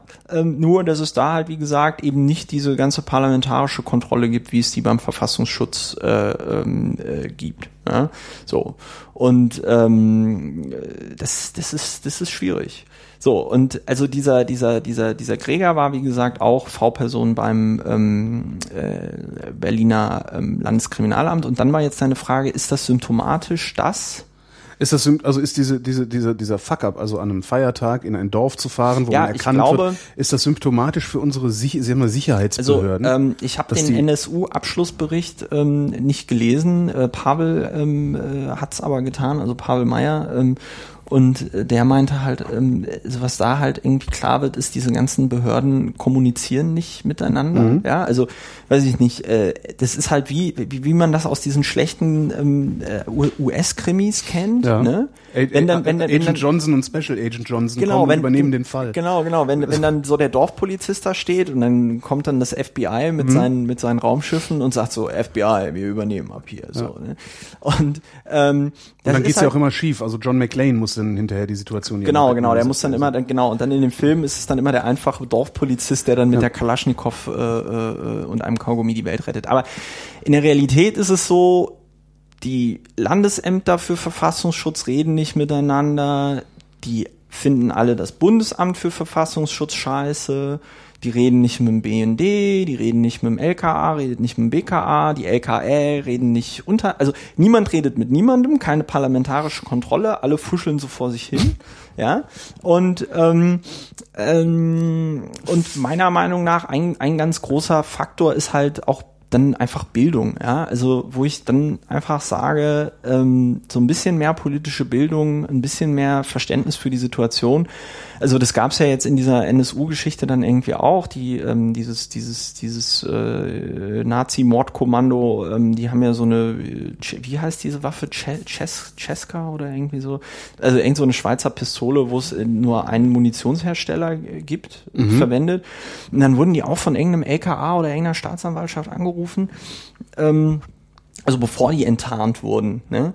Und äh, äh, äh, damals war noch so die Hypothese, ja, äh, das sind äh, das sind ähm, äh, Hinrichtungen im äh, türkisch ja, Dönermorde äh, halt. die Dönermorde, also in, in, in der türkischen organisierten Kriminalität Milieu, ja. bla. So. Und dann rufen die da bei diesem Munitionshersteller an und sagen nicht, äh, wir hätten gerne mal ihre Listen, wer bei ihnen eingekauft hat, seit 1803. So sondern nur die Türken, die bei ihnen genau nur die Türken. So, so, so, nur, so und das ist halt, Wahnsinn. halt, das ist halt dann. Ähm, Aber was ja. ist, was ist das? Ist das der Umstand, dass, dass diese Menschen verbeamtet sind und im Grunde sich nicht mehr kümmern müssen? Ja, ich weiß um, nicht. Ich um glaube, irgendwie so eine Anschlussfähigkeit I don't know. Die, ich, ich, kann, ich kann da in die reingucken. Ich glaube, das ist halt einfach Filterblase. So ja. und dann äh, weiß ich nicht. Dann sitzen da ganz viele extrem wichtige Kerle so auf einem Haufen. Und dann gibt natürlich auch keiner zu, dass er mal vielleicht gerade so keine Peilung hat oder so. Mhm. Ja. Und das kann ja auch, ähm, das kann ja auch äh, äh, sein, dass ich muss jetzt mal hier mir mal ein, ein Wässerchen noch holen. Mach mal. Ähm, das, das Kabel ist lang genug. Das, ja, ja, das Kabel ist lang genug, aber da ist so ein Knoten drin. Ach so. Das kann ja, das kann ja sein, dass ähm, die sich da auf ihr Bauchgefühl verlassen und das in 95 Prozent der Fällen dann auch irgendwie hinhaut. Ja, ja. aber so es, ich glaube, es hat ein bisschen was mit Ignoranz zu tun, es hat was mit Filterblase zu tun. Und wenn du dann da halt irgendwie ermittelst und dann denkst du, ja, es ist jetzt plausibel, dass da, ähm, dass das halt so kriminelle Türken sind. Dann sind das jetzt halt kriminelle Türken. Dann sind das halt kriminelle Türken. Dann, dann, ja, also ich, ich, ich verstehe es ja, ich verstehe es ja selber nicht. Mhm. Ich meine, es ist halt immer interessant, äh, ex post fällt es dann natürlich immer leicht zu sagen, ähm, hätte, hätte Fahrradkette, aber ich glaube, es ist halt einfach systematisches Behördenversagen und es ist natürlich auch so mangelnde parlamentarische Kontrolle. Also ich meine, Sascha Lobro hat es ja schön formuliert mit diesem Wort Sicherheitsesoterik. Ja. Ne? Ähm, was ich jetzt sehr gerne verwende und ich finde es auch großartig, dass es dann immer äh, jetzt auch so zitiert wird. Aber das, das Problem mit dieser Sicherheitsesoterik ist ja, ähm, diese ganzen Verfolgungsbehörden bleiben uns ja dann auch immer den Beweis schuldig, dass die Methoden, die sie da anwenden, irgendwie effektiv sind. Ja, ja. so. Und ähm, es gibt da für mich keine Kontrolle, keine Möglichkeit, das nachzuvollziehen. Also weder bei Funkzellenabfrage, weder bei stille SMS und, und sonst irgendwas. Egal was. also es gibt egal halt was. Nicht, so, ja. ja. Weil, und das wusste ich halt auch bis vor kurzem war mir das nicht klar. Es gibt natürlich eine polizeiliche Kriminalitätsstatistik. Ja.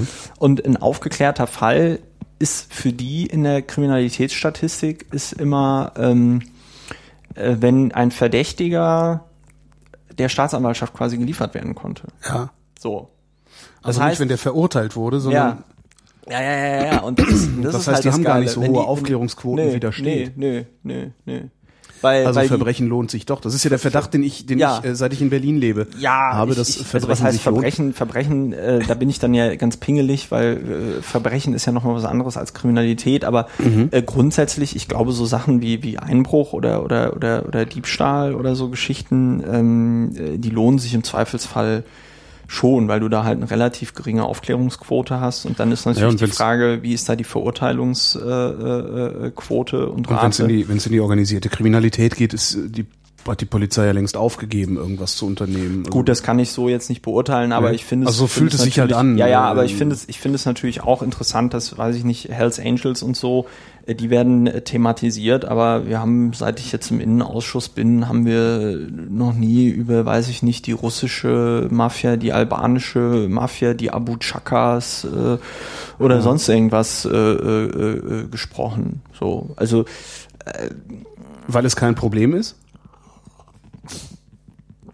Vielleicht ist es ja also kein, kann ja sein, dass es gar kein Problem ist und wir bilden uns das nur ein und äh also ich weiß es nicht. Ich glaube halt, dass, dass es halt Bereiche gibt der organisierten Schwerstkriminalität, die sich so gut äh, sag ich mal, in die Stadt äh, äh integriert haben, wo dann auch nicht mehr klar, also äh, klar ist, wie was, also was ist hier illegal und was ist legal. Also mhm. dann machen die, dann machen die natürlich illegale Sachen wie Menschenhandel und, und, und, und Drogendealerei und sonst irgendwas und dann waschen sie mit irgendwelchen Restaurants das Geld und äh, so. Also da sind ja dann auch die Übergänge irgendwie fließend. Ja. Und natürlich ist das ein Problem, aber es ist halt ein so großes Problem und die sitzen, glaube ich, so fest im Sattel, dass da natürlich, also der, der, so Henkel stellt sich ja nicht hin und äh, sagt so, ich erkläre jetzt den Abu Chakas irgendwie den Krieg, so, sondern den Hells Angels kann man mal irgendwie den Krieg erklären, weil man dann so das Gefühl hat, okay, die sind halt auch überschaubar, ein, ne? Die tragen Kutten. Genau, das ja. ist ein überschaubares, identifizierbares äh, Problem, wobei ich dann ja auch schon die Verschwörungstheorien ähm, gehört habe. Also wenn du, äh, wenn du jetzt so total paranoid bist und sagst, die Hells Angels sind ein Teil der Türsteher-Mafia in Berlin. Ja. Mhm. Wer profitiert eigentlich davon, dass die Hells Angels, aus, die dem Hells Angels aus dem Geschäftsraus sind, ja, und ja. wer quasi von der organisierten Kriminalität hat wie auf die Polizei eingewirkt und auf die Politik und auf die Politik, dass da ja. dann was passiert, ne, so. Und das ist halt, äh, das ist halt ganz interessant. Also so verschwörungstheoretisch bin ich jetzt natürlich nicht drauf, aber es ist halt schon bemerkenswert, dass äh, irgendwie äh, damals, also ich, was, was mich äh, wirklich nachhaltig erschüttert hat, war der Umstand, dass dieser Rapper Bushido ja. äh, an geheimen Ausschusssitzungen des Bundestages teilnehmen durfte, ja. ähm, weil er Anführungszeichen Praktikant ja. für irgendwie drei Tage oder sowas bei einem CDU-Abgeordneten war das finde ich schon sehr bemerkenswert, dass sowas ja, möglich normalerweise ist. Normalerweise brauchst du dann eine Sicherheitsüberprüfung ja, ja, oder so, aber von daher finde so, ich die Verschwörungstheorie jetzt gar nicht so Bei abhängig. so Promis äh, drücken die wahrscheinlich auch mal ganz gerne ein Auge zu. Mhm. Ja. Du willst die Piratenpartei reformieren. Ja. Wohingehend? Also also wie ist Ihr Zustand äh, und, was, ja, wo ist der Reformbedarf? Ja, ich habe das ja jetzt bei meiner bei meiner Kandidatur zum Landesvorsitz habe ich das ja formuliert. Also ich bin jetzt seit 2009 Mitglied in dieser Partei und wir machen das ja seit 2009 mit dem keine Strukturen. Und ähm, ich glaube halt, dass das Prinzip keine Strukturen so sein ähm, ähm, also da, da in, in, in diesem Prinzip hat die Piratenpartei so ihre natürliche Limitation, Begrenzung äh, erfahren, erreicht. Ja, also wenn, wenn ich irgendwie sage, dass es da Reformbedarf gibt, ähm, und da bin ich zum Glück nicht alleine, ähm, dann, dann braucht es halt ein Mindestmaß an Organisation und Strukturierung, insbesondere in der, in der programmatischen, inhaltlichen Arbeit, ähm, damit die Partei überhaupt wieder handlungsfähig ist. Und ich rede jetzt noch nicht mal über die Bundespartei, sondern einfach nur über den Berliner Landesverband. Weil was heißt keine Struktur? Also ja, keine es, Struktur gibt doch einen Vorsitz und, ja, und so gut, Zeugs aber, oder nicht? Ja, ja, aber ähm, mit Struktur meine ich, also wenn du, wenn du, wenn du dir eine Partei, kannst du dir ja so vorstellen wie ein Verein mhm. ähm, und ähm, ja, wie ein Verein und wenn du in einen Verein oder eine Partei eintrittst, dann gibt es eine Satzung. So. Ja. Und die Satzung regelt, wie der Laden organisiert ist und, mhm. und strukturiert ist. Oder ein anderes Beispiel ist, du hast ähm, du hast äh, äh, Gesetze, in denen halt drin steht, wie du dich wirtschaftlich organisieren kannst, ja, und dann gibt's halt Rechtsformen wie die GmbH oder die gemeinnützige GmbH oder die Unternehmergesellschaft oder die Kommanditgesellschaft oder die Aktiengesellschaft oder whatever oder die GBR, ja, Gesellschaft bürgerlichen Rechts. So, und ähm, das ist, um es mal in Nerdsprache zu sagen, ist so eine Satzung dann quasi so der, der, der Code, auf dem dann die, der, der gesamte Überbau irgendwie läuft. Also ja. so die Grundprogrammierung. So. Und wenn man sich da den Berliner Landesverband anschaut, aber auch die Piratenpartei insgesamt, dann haben wir eigentlich relativ wenig Satzung, weil man halt gesagt hat, ja, wir wollen halt diese offenen Strukturen und wir mhm. wollen so offen und zugänglich sein und jeder soll mitmachen dürfen. Aber du musst auch, jeder soll mitmachen dürfen, musst du auch irgendwie organisieren. Ja? Das heißt, ähm, bei, jetzt mal ein einfaches Beispiel, äh, innerparteiliche Meinungsbildung. Mhm. Ja?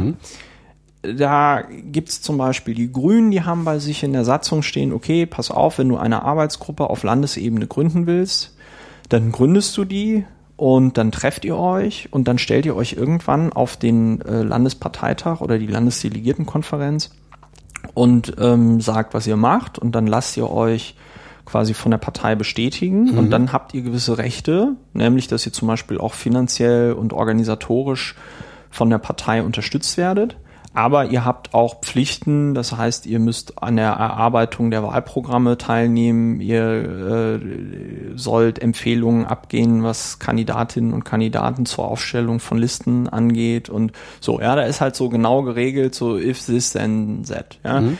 Bei der CDU ist das alles viel hierarchischer organisiert, da werden Arbeitskreise halt vom Vorstand irgendwie eingesetzt und die arbeiten dann quasi direkt dem Vorstand zu mhm. und dann gibt's auch Parteien, die haben dann Programmkommissionen, die erarbeiten dann, weiß ich nicht, da soll dann bis so und so ein Grundsatzprogramm erarbeitet werden oder sonst irgendwas. So, und wenn du dir das bei den Piraten anschaust, jetzt auch insbesondere beim Berliner Landesverband, dann haben wir da relativ wenig in der Satzung stehen. Das Einzige, was wir drin stehen haben, ist halt Liquid Democracy, ja, wo dann halt steht, ja, dass Meinungsbildung innerhalb der Piratenpartei Berlin über Liquid Democracy stattfinden soll. So, und dann ist da noch ein bisschen was definiert.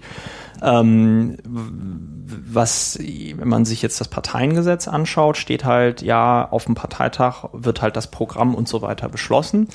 Ähm, das heißt, der einzige Ort, wo quasi was beschlossen werden kann, ist ähm, auf dem Parteitag. Aber die Mitglieder werden so ein bisschen alleine gelassen, ähm, was so die, den Weg bis dahin angeht, mhm. ne? sondern man erklärt halt quasi das Nicht-Vorhandensein von Strukturen, äh, erklärt man quasi so zum Ideal oder zum Vorteil aber ich empfinde das immer mehr so wie, ähm, naja, man, man stellt jemandem, weiß ich nicht, eine Profi-Filmkamera hin und man stellt jemandem einen Profi-Schnittplatz hin und sagt so, ja komm, dann mach doch mal einen Hollywood-Film. So, ja, und wie? So, ja, steht doch im Internet. Ja? ja. Aber äh, um das so ein bisschen so auf die Spitze zu treiben, das ist so ein bisschen so der, der, der das, das äh, Look and Feel, nenne ich es mal, so der Piratenpartei für mich im Moment. Und am Anfang war das auch okay und cool und äh, vollkommen Ja, klar, unproblematisch, weil das war halt, halt ja, so ein Haufen ja. von Nerds und, und, und, aber wenn du halt wirklich so eine, so eine Massenbewegung äh, wirst, ähm, die wir in Berlin mit unseren ja 3000 Mitgliedern, die da auf dem Zettel stehen, ja teilweise mal irgendwie waren, dann dann dann skaliert das halt nicht. Das geht halt, wenn du so eine kleine Gruppe von Leuten bist, aber das geht halt nicht, wenn du hunderte von Mitgliedern hast. So und wenn ich mir Berlin 2009 anschaue und Berlin 2011 anschaue und jetzt 2014, dann ist das hier auf demselben Niveau irgendwie geblieben. Ja? Wir haben halt zum Beispiel in Pankow haben wir, wenn es hochkommt, so 20 aktive Piratinnen und Piraten und das halt in einem Stadtteil, in dem ungefähr 400.000 Leute wohnen und in dem äh, wir in einer Bezirksverordnetenversammlung drin sind. Ja, so und in einer Stadt, wo wir im Landesparlament sind. Das heißt, die aktiven Leute kämpfen immer wieder damit, dass es eben keine Strukturen gibt, dass es keine festen Abläufe gibt.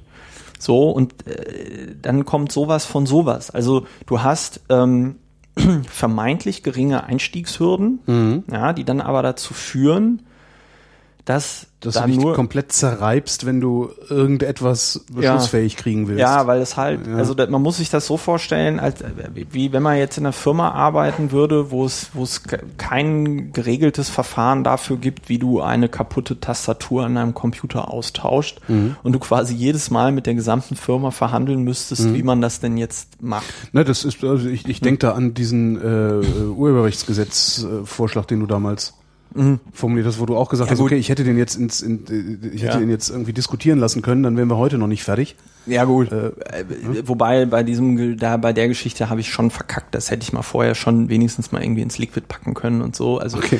aber äh, ich meine tendenziell gibt's halt geht's halt in die Richtung, weil du, weil äh, mal angenommen, du bist jetzt irgendwie Lieschen Müller oder Max Mütze und äh, interessierst dich für diese Piraten. Dann kommst du irgendwie auf unsere Web Webseite und dann sollst du in dieses Wiki gehen und dann sollst du diese Das Crews und das, Das ist alles völlig äh, unverständlich. Das ist alles vollkommen, also Crews und Squads und bla, sondern ich stelle mir eine Piratenpartei vor, wo halt irgendwie klar ist, okay, einmal die Woche treffen sich jetzt die Piraten in Marzahn oder in Pankow und da reden die über Bezirkspolitik. Ja, da sind dann Leute von der BVV da, da sind Leute vom Abgeordnetenhaus da. Da redest du über aktuelle politische Sachen, da planst du äh, für die nächste Zeit, was so kommt, ja. Und wenn dann Leute sagen, ja gut, aber wir hätten gerne mal irgendwie dieses, dieses Partikularthema, das interessiert uns jetzt aber auch, dass sich das dann weiter auffächert und dann klare Verantwortung. Äh, Aber müsstest ja. du das, müsstest du das dann äh, irgendwie verpflichtend ins Programm schreiben? Oder Nee, in die wie Satzung würde- müsste man das dann Satzung? reinschreiben. So, und Man sagt, einmal die Woche wird sich getroffen und damit Nee, basta, nicht einmal die Woche wird sich irgendwie getroffen, sondern man, man würde halt zum Beispiel irgendwie, ähm, man würde zum Beispiel irgendwie in die Satzung sowas reinschreiben. Also da kannst du im Grunde genommen, kannst du da von den Grünen irgendwie copy-pasten, dass du irgendwie sagst, Arbeitsgruppen, Arbeitsgruppen sind Zusammenschlüsse von äh, Piratinnen und Piraten, die sich an der programmatischen Arbeit der Partei beteiligen wollen. Und dann definierst du da irgendwie Verfahren, was eine Arbeitsgruppe ist, was sie machen muss, was die Rechte und Pflichten irgendwie sind, so. Und äh, dann ist das halt eine Kommunikationsleistung, das auch nach außen zu kommunizieren. Ähm, ich weiß, dass Piraten gegenüber Strukturen extrem skeptisch sind, ja. Aber ich merke halt einfach, wie gesagt, dass wir mit, mit unserem, mit unserer Unstrukturiertheit jetzt quasi an natürliche Grenzen gestoßen sind. So. Ja, ich, nimmt- euch nimmt ja keiner mehr ernst. Ja, weil wir uns halt auch in der Öffentlichkeit Also als halt Partei, also jetzt so als, einzelne ja, Personen ja, als jetzt. so äh, als als Popcorn als Genau. Popcorn-Lieferant vielleicht doch noch so und der- also der der ähm, die, die Piraten sind halt Strukturen gegenüber extrem skeptisch. Ich glaube aber, dass es ein Mindestmaß an Strukturen irgendwie braucht, um organisiert Parteipolitik betreiben zu können. ich glaube, man nennt sowas Professionalisierung. Ja, mit, mit, meiner Meinung nach, es geht noch nicht mal um Professionalisierung, weil, und das ist mir auch mal nochmal klar geworden, als ich darüber gedacht habe, darüber nachgedacht habe, okay, was könnte man denn machen oder wie sollte man es denn machen? Man muss natürlich berücksichtigen, dass für viele Leute die Piratenpartei eigentlich erstmal gar keine Partei ist, sondern mehr sowas wie halt Pfadfinder mit Internetanschluss. Ja, das ist halt einfach eine Peer Group. Da triffst du Gleichgesinnte, da machst du Stammtisch und das ist ja auch okay. So, aber ich habe im Moment das Gefühl, es ist quasi im Moment zu viel Stammtisch und zu wenig strukturiert. Ja. Und ich hätte halt gerne eine friedliche Koexistenz ja, mhm. zwischen dem Stammtisch, der sein muss, und dem Socializing und der Folklore und dann sollen alle Leute, die irgendwie nautische Metaphern wollen, ähm, sollen sich Säbel basteln und Aro rufen und so. Damit kann ich wunderbar leben. Ja. Wenn ähm, du gleichzeitig weißt, dass und und gleichzeitig Zeug auf die Reihe kriegt. Genau und, äh, gleich, und gleichzeitig und gleichzeitig gibt's es gibt quasi so die Abteilung Folklore und es gibt die Abteilung ich will inhaltlich programmatisch arbeiten, weil das meiner Meinung nach ein Wert an sich ist, wenn eine Partei ihre Inhalte und Ziele aktuell hält und formuliert, unabhängig von irgendeiner Fraktion in einem Parlament, unabhängig von einer Fraktion in irgendwelchen Bezirksverordnetenversammlungen. Das heißt, ich will ein Mindestmaß an Struktur, die es den Leuten, die inhaltlich programmatisch arbeiten wollen, ähm, ermöglicht, das zu tun. Und gleichzeitig möchte ich aber auch den Raum für Folklore, äh, damit die Leute, die das halt brauchen und wollen, auch äh, machen können. Mhm. So. Und ich glaube, dass eine friedliche Koexistenz da äh, möglich ist. Und, und gleichzeitig äh, finde ich, das ist dann natürlich auf Bundesebene ähm, interessant, ähm, gleichzeitig ist ja die Frage, okay, gibt es tatsächlich so einen Gesellschaftsentwurf, äh, äh, den wir als Piratenpartei irgendwie haben? Und wenn ja, inwieweit weicht der von anderen Gesellschaftsentwürfen irgendwie ab? So. Äh, und wenn man einen solchen Gesellschaftsentwurf hätte, ähm, wäre auch vielleicht die Frage, ist das jetzt linksliberal oder äh, sozialliberal oder, oder, oder linksextrem oder rechts oder so, vielleicht kriegt man die dann auch mal so beantwortet. Mhm. Ja? Weil was ich im Moment äh, so bemerke, auch so im, in, in, so innerparteilich, ist dadurch, dass es da keinen Kompass gibt. Also ich stehe ja total auf Leitplanken mittlerweile. Ich, ich ähm, ähm, finde auch Ideologien äh, total geil. Ähm, einfach aus dem Grund, weil sie dir, weil, weil sie Flöcke ein, eintreiben. Ori also Orientierung, also sie bieten halt Orientierung und daraus kannst du Klarheit und Sicherheit ziehen. Das ist ja. Ja, und du kannst dich daran reiben, du kannst ja. daran halt abarbeiten. So. Du hast natürlich bei Ideologien immer ein bisschen das Problem, dass äh, die, die sich daran reiben, ihre eigene Fraktion von dieser Ideologie wieder bilden. Mhm. Das, ja, und deswegen Das musst du halt irgendwie im Zaum halten. Ansonsten ja, ja. hast du so ein SPD-Problem, ne, wo nee. sich dann, wo sich dann die Grünen ausgründen, dann die Piraten ausgründen, ja. die Linkspartei ausgründen.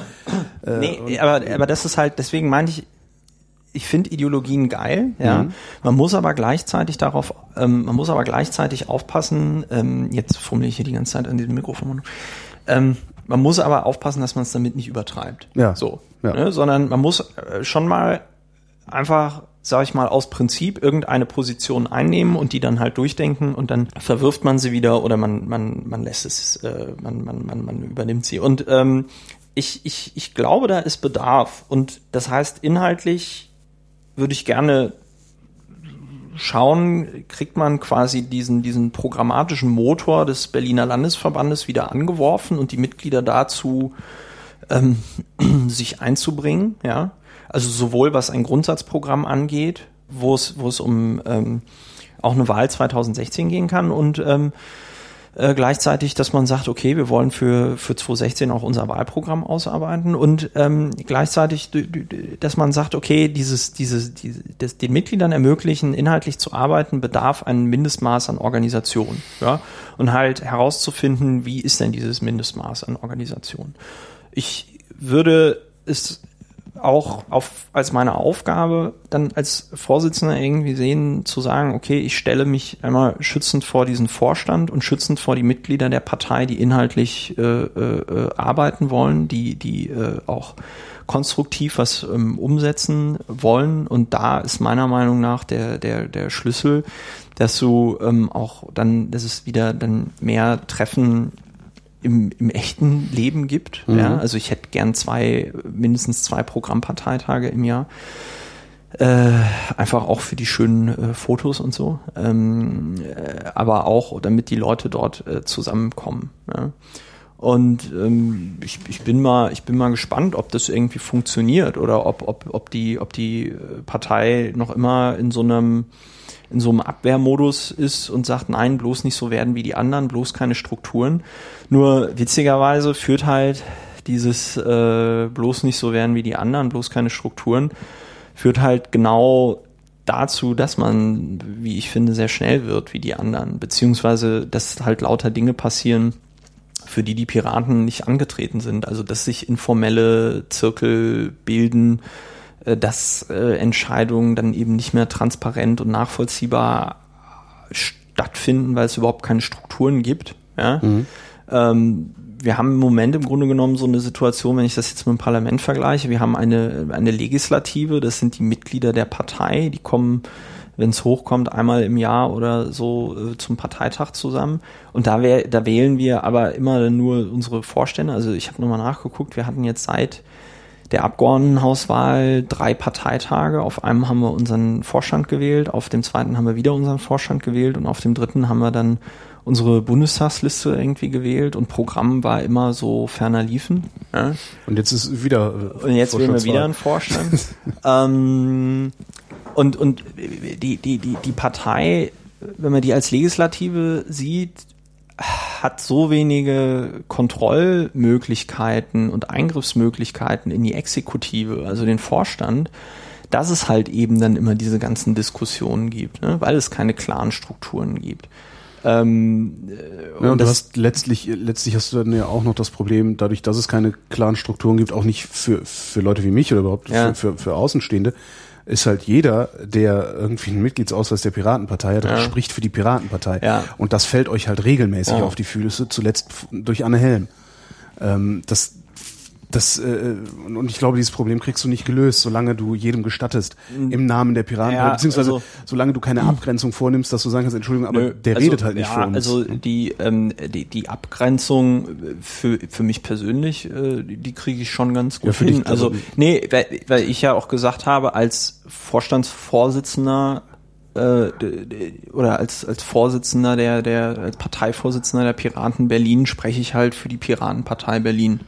Ja, und aber auch niemand anders. Und ja, wenn du das aber auch, auch nee. konsequent deutlich machst, auch durch ja. Strukturen deutlich machst, ja, dass genau. überhaupt niemand denken kann, naja, da hat jetzt wieder mal jemand für die. Ne? Ja, genau. Also man, man muss sich, man muss halt schauen, wie sich das irgendwie zurechtruckelt. Mir wäre, also mir, mir ging es auch darum, nochmal ganz deutlich dann klar zu machen, dass man irgendwie sagt, okay, Twitter ist halt äh, Stammtisch. So, mhm. ist halt auch kein offizielles Medium. Ja, mhm. es ist öffentlich ja.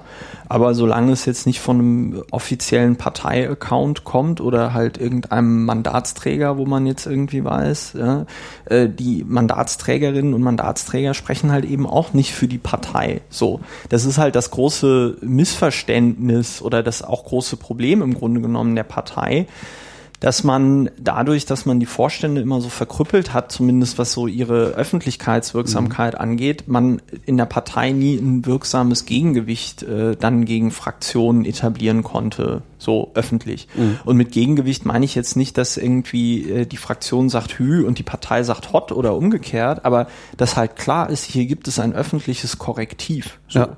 Und darin würde ich meine äh, Aufgabe als, als äh, Vorsitzender halt irgendwie schon sehen. Ich weiß, dass ich mit diesen ganzen Ideen und, und, und, und Forderungen und äh, was ich da machen möchte, da irgendwie viele Parteimitglieder auch irgendwie verängstige. Ich weiß, also wobei ich kann es im Moment nicht, nicht einschätzen. Ich, meine Filterblase ist gut justiert, sage ich mal. Ja, Das heißt, auf meine Kandidatur habe ich so auf jetzt Twitter und, und, und, und per Mail oder sonst wie ähm, jetzt nicht besonders viel Gegenwind äh, bekommen. Ja, also ich wurde auch jetzt nicht wüst beschimpft oder sonst irgendwas.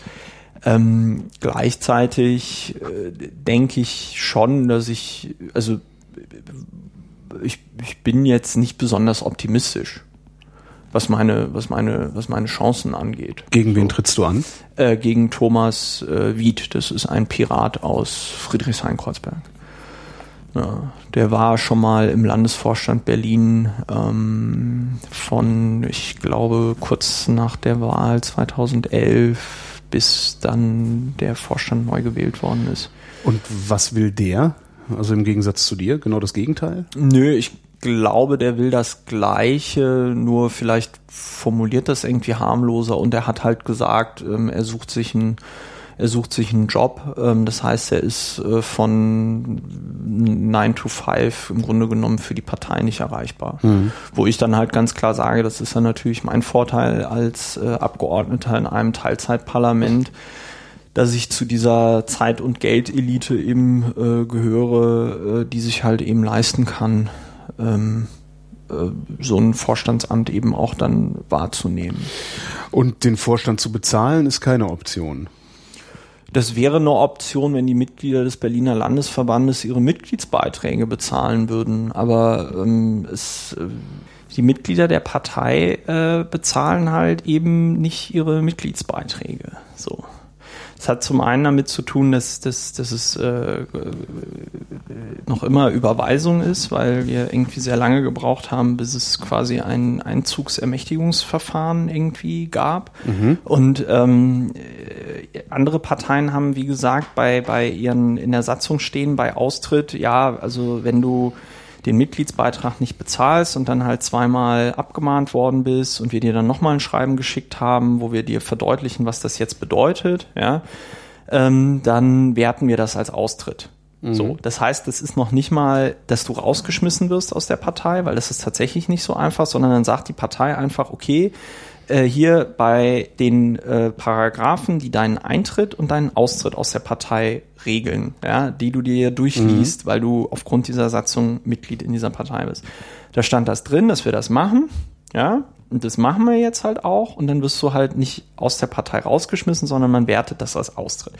Die Piraten tun sich damit irgendwie seit ihrer Gründung extrem schwer, wenn man sagt, nein, wir wollen doch anders und wir wollen doch jeden dabei haben und bla bla bla bla bla. Führt aber dazu, dass wir äh, im Berliner Landesverband 3000 Mitglieder haben, die äh, noch nie ihren Mitgliedsbeitrag bezahlt haben. Äh, das sind wie von von wie vielen insgesamt? Also wie viele? Ja, von nein, von 3000 Mitgliedern im Berliner Landesverband haben 1000 ihren Mitgliedsbeitrag noch nie bezahlt. Okay. Ja.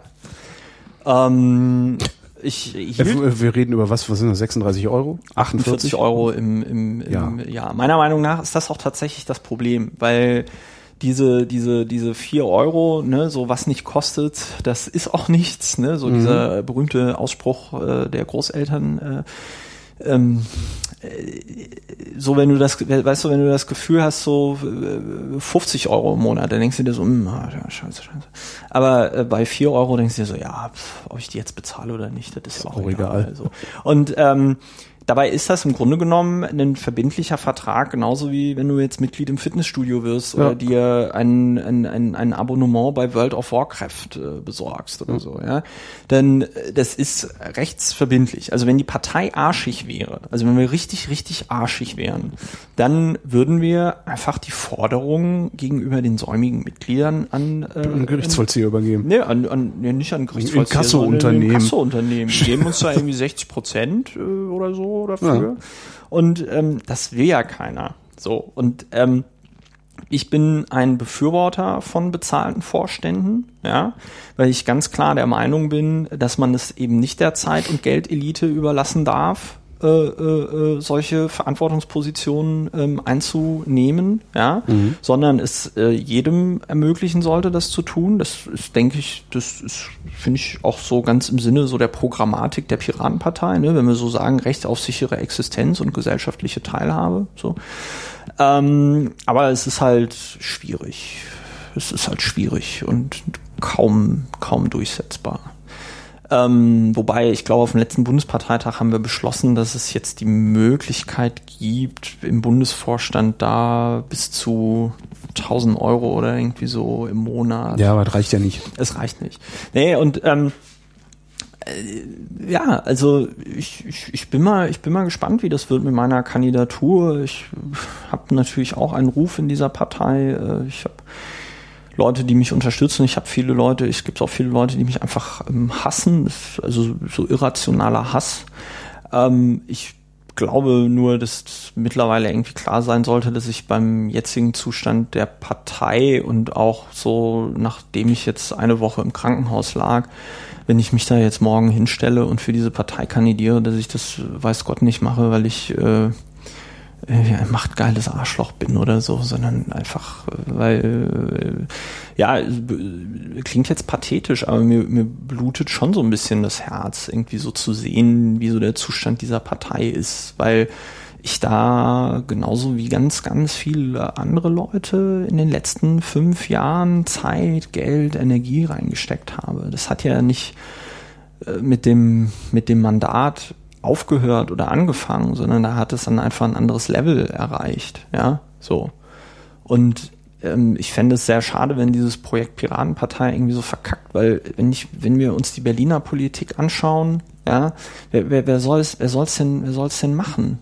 Wer soll, soll's denn machen? Es ist ja jetzt nicht so, dass man sagt, so, oh, ho, ho, äh, wir müssen nicht mehr die Piraten wählen, weil ähm, zum Glück machen es ja die macht's ja die SPD oder die CDU oder die oder die Grünen oder so.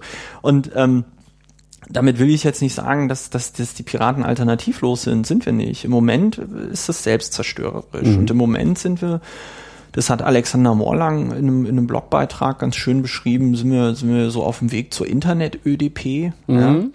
Ja. Ähm, ja, das, das, heißt, das, heißt, passend, das ja. heißt, wir sind so zum, zum, zum äh, Verrecken sind wir zu groß, ja, mhm. aber so zum richtig erfolgreich sein sind wir halt zu klein und zu unorganisiert. Mhm. Und jetzt mit dem, mit dem, ähm, mit dem Fallen der 1%-Hürde, äh, der 3%-Hürde bei der, bei der Europawahl, ähm, äh, ne, gibt's dann noch ein Ab gibt's noch ein Mandat für die für für für fürs Europaparlament mhm. so ne? das heißt es wird immer genug Leute geben, die diesen Apparat weiter am Leben halten, ja, so aus Prinzip. Ja, und, und oder sei es nur, um das Mandat im Europaparlament irgendwie abzustauben. Weil ist ja, auch ja wobei da muss ich sagen, also mein, meine, was ich ganz interessant finde, ist, die Leute verteufeln das ja jetzt alle und sagen, ah, oh, das ist ja jetzt alles so schlimm und lalala.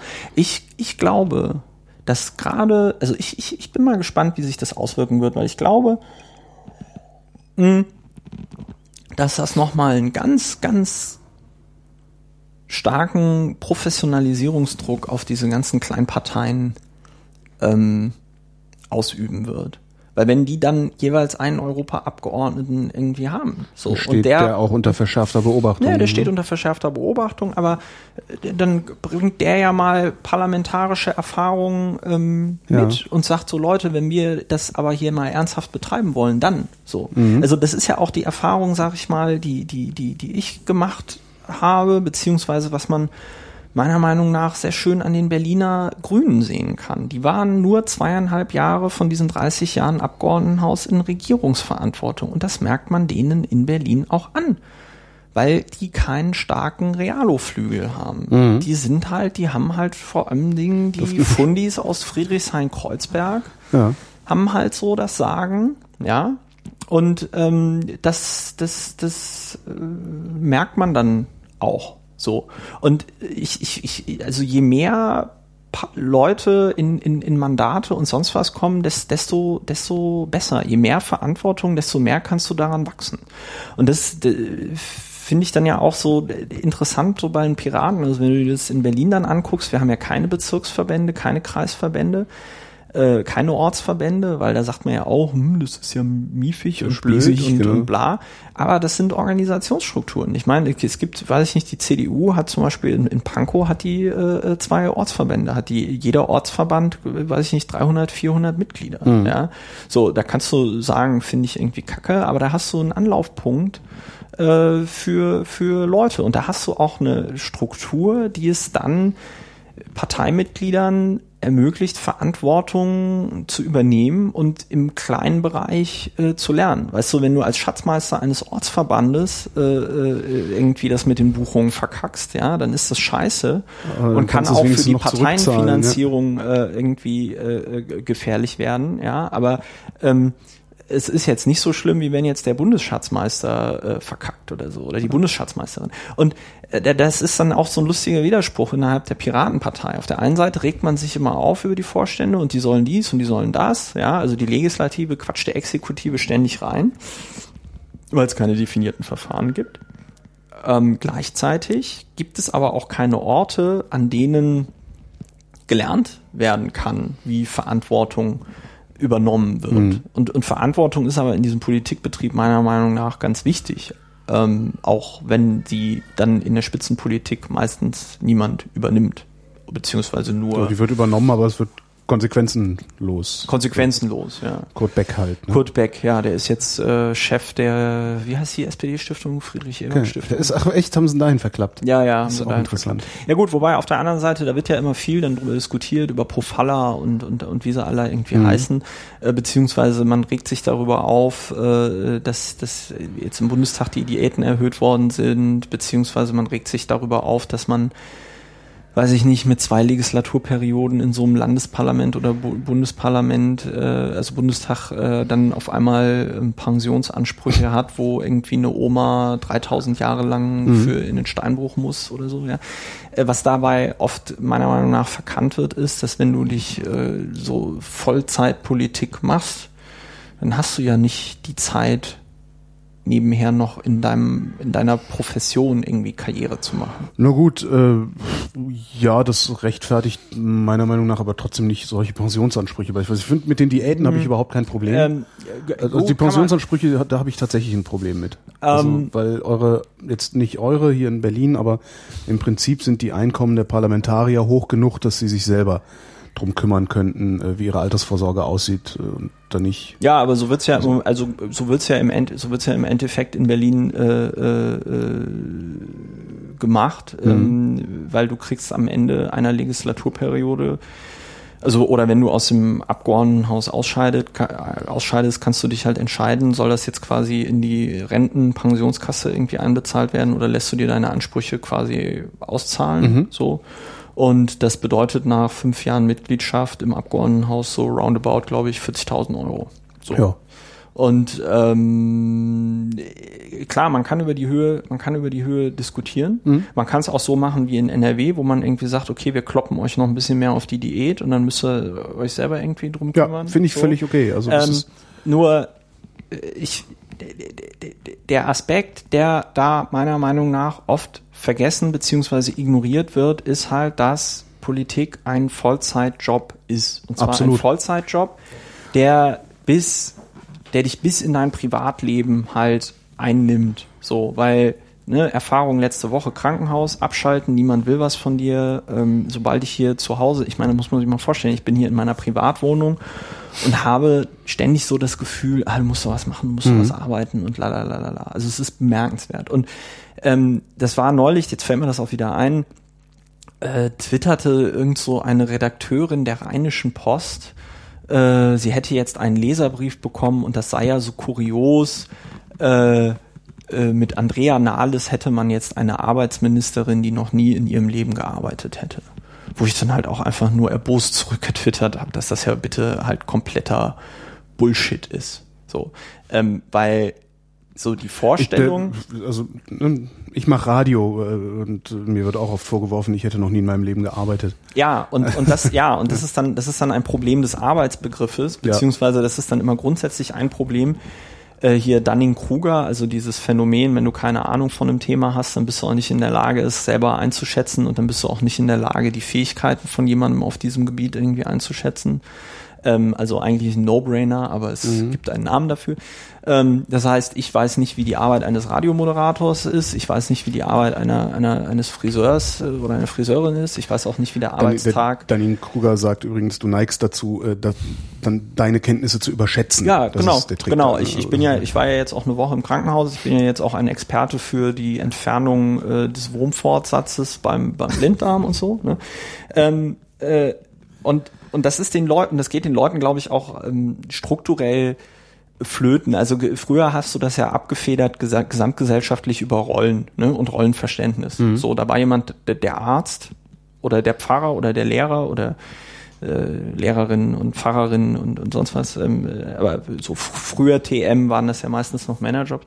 Auch so komplett bemerkenswert, dass das, dass das ja nach dem, äh, nach dem Zweiten Weltkrieg oder im Grunde genommen schon währenddessen hattest du ja die Situation, wo die Frauen in, in allen Bereichen der Gesellschaft alle Jobs irgendwie gemacht haben und mhm. als die ganzen Männer aus der Gefangenschaft kamen, haben wir gesagt, hier, nimm, macht ihr das mal wieder. Ja. Wir werden jetzt Hausfrauen. Sehr bemerkenswert. Aber ähm, die äh, Long Story Short, über Rollen kannst du das halt prima abfedern, ja, was halt sein Für und Wider hat, weil in dem Moment, wo das irgendwie so in, in, in Stein gemeißelt wird und unwidersprochen ähm, und du keine Fehlerkultur hast und so, mhm. ist das natürlich scheiße. Aber äh, in dem Moment, wo es sowas, so diesen klassischen Respekt gibt, ja, ähm, so Schuster bleibt bei deinen Leisten mäßig, äh, hat das natürlich auch was, was für sich, weil dann jeder so seinen, so einen Platz kennt, ne? Mhm. Kenne deinen Platz. Ähm, das wird aufgelöst und wir sind alle durch das Internet und die ähm, und das Fernsehen sind wir oder generell sag ich mal moderne Massenmedien sind wir halt Spezialexperten auf jedem Gebiet. Da gab es ja auch diesen schönen Tweet von Sascha Lobo mit hier. Ähm, ich habe jetzt den Wikipedia-Artikel zur zur Ukraine durchgelesen und mir eine, weiß ich nicht, äh, noch eine Doku angeschaut. Ich bin jetzt Ukraine-Experte und, ja. und, und freue mich auf Anrufe. Äh, ähm, und das macht es natürlich schwierig, weil dann jeder irgendwie denkt zu wissen, wie das ähm, ist als Politiker und als Abgeordneter. Und ähm, wir können tatsächlich über die Höhe dieser Pensionsansprüche und so streiten. Ähm, Worum es mir nur geht, ist halt tatsächlich klar zu machen, dass es natürlich Abgeordnete gibt, die durch ihre Tätigkeit als Volksvertreter im Grunde genommen auf das Machen von Karriere an anderen Stellen verzichten. Ja. So. Und klar, die Volksparteien und mittlerweile auch die Grünen mit, mit, mit, mit, mit, ihrer, mit ihrem Stiftungswesen, ähm, also je mehr eine Partei etabliert ist und je mehr sie ihre Mitglieder in allen Bereichen, sage ich mal, der Gesellschaft hat, desto besser können die das abfedern. Ja. Aber ich denke, als solcher, als solcher, als so, äh, so ein Prozess muss man das dann an der Stelle auch verstehen dann kann man das noch immer scheiße finden und diskutieren und sagen, ja, Moment mal, aber Kurt Beck kriegt doch jetzt hier diesen Frühstücksdirektorposten als Chef der Friedrich-Ebert-Stiftung, damit er da irgendwie weich fällt ja. und so. Und ja, Wolfgang Clement, Wolfgang Clement ist halt in die Industrie gegangen. Ja, das ist eigentlich noch äh, eigentlich fragwürdiger, ne? Äh, also. Ja, insbesondere wenn du da mit deinem ganzen, sag ich mal, Wissen, was du als Minister so gesammelt hast, äh, das ist ja dann möglicherweise auch wettbewerbsrechtlich interessant. Ja. Nur ähm, äh, gerade auch bei so ähm, äh, Wirtschaftsunternehmen, ich meine, ähm, äh, wenn du auf die, also gerade auch dann bei Aktienunternehmen, du musst ja auch dann gegenüber deinem Aktionären und dem Aufsichtsrat und so gegenüber verargumentieren, warum du irgendwie das machst. Mhm. Und du kannst halt auch mal einen, einen Vollhorst irgendwie einstellen, aber so beim, beim dritten oder vierten wird's dann halt irgendwie fragwürdig. Also womit ich das nicht alles irgendwie rechtfertigen will und sagen will, das ist irgendwie alles super, wenn da Politiker dann äh, sofort in die Wirtschaft wechseln oder so. Aber die Frage ist ja, was, was, was will man denn? Was hätten sie denn gerne? So. Ja, so gesehen und, ist so eine Stiftung dann natürlich eine gute Sache, weil das bleibt dann in der Familie. Ja, also das ist halt nicht. Äh, da ist der Schaden, der angerichtet werden kann, ist dann äh, mini, minimal. Na, und es, es riecht halt auch nicht. Also ich finde Wolfgang Clement oder auch, auch damals äh, Müller hieß er, Wirtschaftsminister, der äh, äh ja, wobei der, der, der kam auch schon aus der Wirtschaft. Der, ja, der kam aus der Wirtschaft, ist Minister geworden, ja. hat Stromregulierung ja. verhindert, ähm, ist dann zurückgetreten, weil er und, keinen Bock mehr hatte und ist dann und beim Stromkonzern in den Vorstand gegangen. Ja, gut, aber das, das sind halt so Sachen, die die das Ansehen der Politik beschädigen und zwar aber, nachhaltig. Ja, aber und Kurt Beck, der dann in so eine Stiftung geht, der beschädigt es halt nicht. Ja, also gut, der hat vorher der, schon beschädigt. Der, der, der, das lässt, der, beziehungsweise das lässt dann einen interessante, interessanten Blick auf das Innenleben der SPD zu. Worum es mir nur einfach geht ist, aber vielleicht, ich, ich verstehe auch gerade ein Problem. Ich glaube, das Problem ist, so wird's halt nicht wahrgenommen. Wenn du jetzt, sag ich mal, so total ideal und lalala, ja, wir leben jetzt in der, in der idealen Theorie, die nichts mit der Realität zu tun hat, und die du dir vorstellst, in so einem Parlament hast du eine Normalverteilung. Ja. so, also da hast du nicht nur Lehrer und Juristen mhm. und, und, und, und Leute aus dem öffentlichen Dienst, sondern du hast auch Handwerker und äh, äh, weiß ich nicht, ähm, Konditoren. Die CDU-Fraktion im Bundestag hatte in der in der ähm, das war nicht in der, jetzt sind die ja in der 17. Wahlperiode. Nee, die sind in der 16. oder? Wo sind die denn jetzt? Oh Gott, wir sind in der 17. Nee, die sind jetzt auch in der 17. Doch, die sind in der 17. Die hatten 2009 vor der Wahl, als ich noch Praktikum gemacht habe, da hatten die im Wirtschaftsausschuss jemanden sitzen, der Konditor war. Also, aber ich schweife ab. Ich meine, wenn du wirklich so von der Hausfrau über einen Rentner, über einen äh, Konditor, über einen Friseur, über einen Malermeister, ja, über einen Professor, wenn du so eine Normalverteilung hättest, mhm. ja, würde den Leuten vielleicht auch irgendwie klarer werden, okay, ja. wenn du irgendwie äh, deinen Handwerksbetrieb oder deinen, deinen Friseurbetrieb, äh, den kannst du nicht mal einfach acht Jahre äh, so stilllegen lassen, es sei denn, der läuft so gut, dass du da nicht hin musst ähm, dann würden die Leute wahrscheinlich auch verstehen, dass man irgendwie sagt, ja gut, aber jetzt hat er quasi sein Leben der Politik geopfert, jetzt Ja. muss er doch äh, Dafür kriegt er jetzt eine Entschädigung. Dafür Das kriegt er ja, jetzt eine stimmt. Entschädigung. So, Ja. Es fällt wahrscheinlich nicht auf, weil klar, wenn du irgendwie Notar bist oder Anwalt und eine gut laufende irgendwie Kanzlei äh, Ja, oder, hast oder, oder, oder nie oder, wirklich eine Kanzlei hattest, sondern eben sofort Berufspolitiker geworden bist. Ja. Was ja äh, zumindest bei den, wenn ich mir die Minister so angucke, äh, ist das halt gang und gäbe. Also Ja gut, aber ähm, die haben halt insofern nie gearbeitet, als sie nie tatsächlich mal am Wirtschaftsleben ja, aber teilgenommen dann, haben. dann da, wie gesagt, ähm, und das ist natürlich auch wiederum schwierig zu vermitteln, aber äh, den jüngeren, den jüngeren Hörerinnen und Hörern dieser Sendung empfehle ich dann mal ganz herzlich in einem, in einem Landesministerium oder in einem Bundesministerium einfach mal ein Praktikum zu machen. Das hat mir nämlich damals Mhm. nochmal extrem geholfen, dieses Praktikum im Wirtschaftsministerium, einfach nochmal um zu verstehen, wie der öffentliche Dienst in Deutschland funktioniert. Und das Problem, das, äh, nicht das Problem, das, das ähm, ist es gleichzeitig Problem, aber es ist gleichzeitig auch das Bemerkenswerte am öffentlichen Dienst in Deutschland ist. Und das muss man verstehen. Der ist so konzipiert, dass man sagt, wir bauen hier ein strikt hierarchisches System von Beamten, von Beamtinnen und Beamten, ja, und Leuten in sehr sicheren Arbeitsverhältnissen. Und die arbeiten in einem sehr rigiden und sehr uninnovativen System.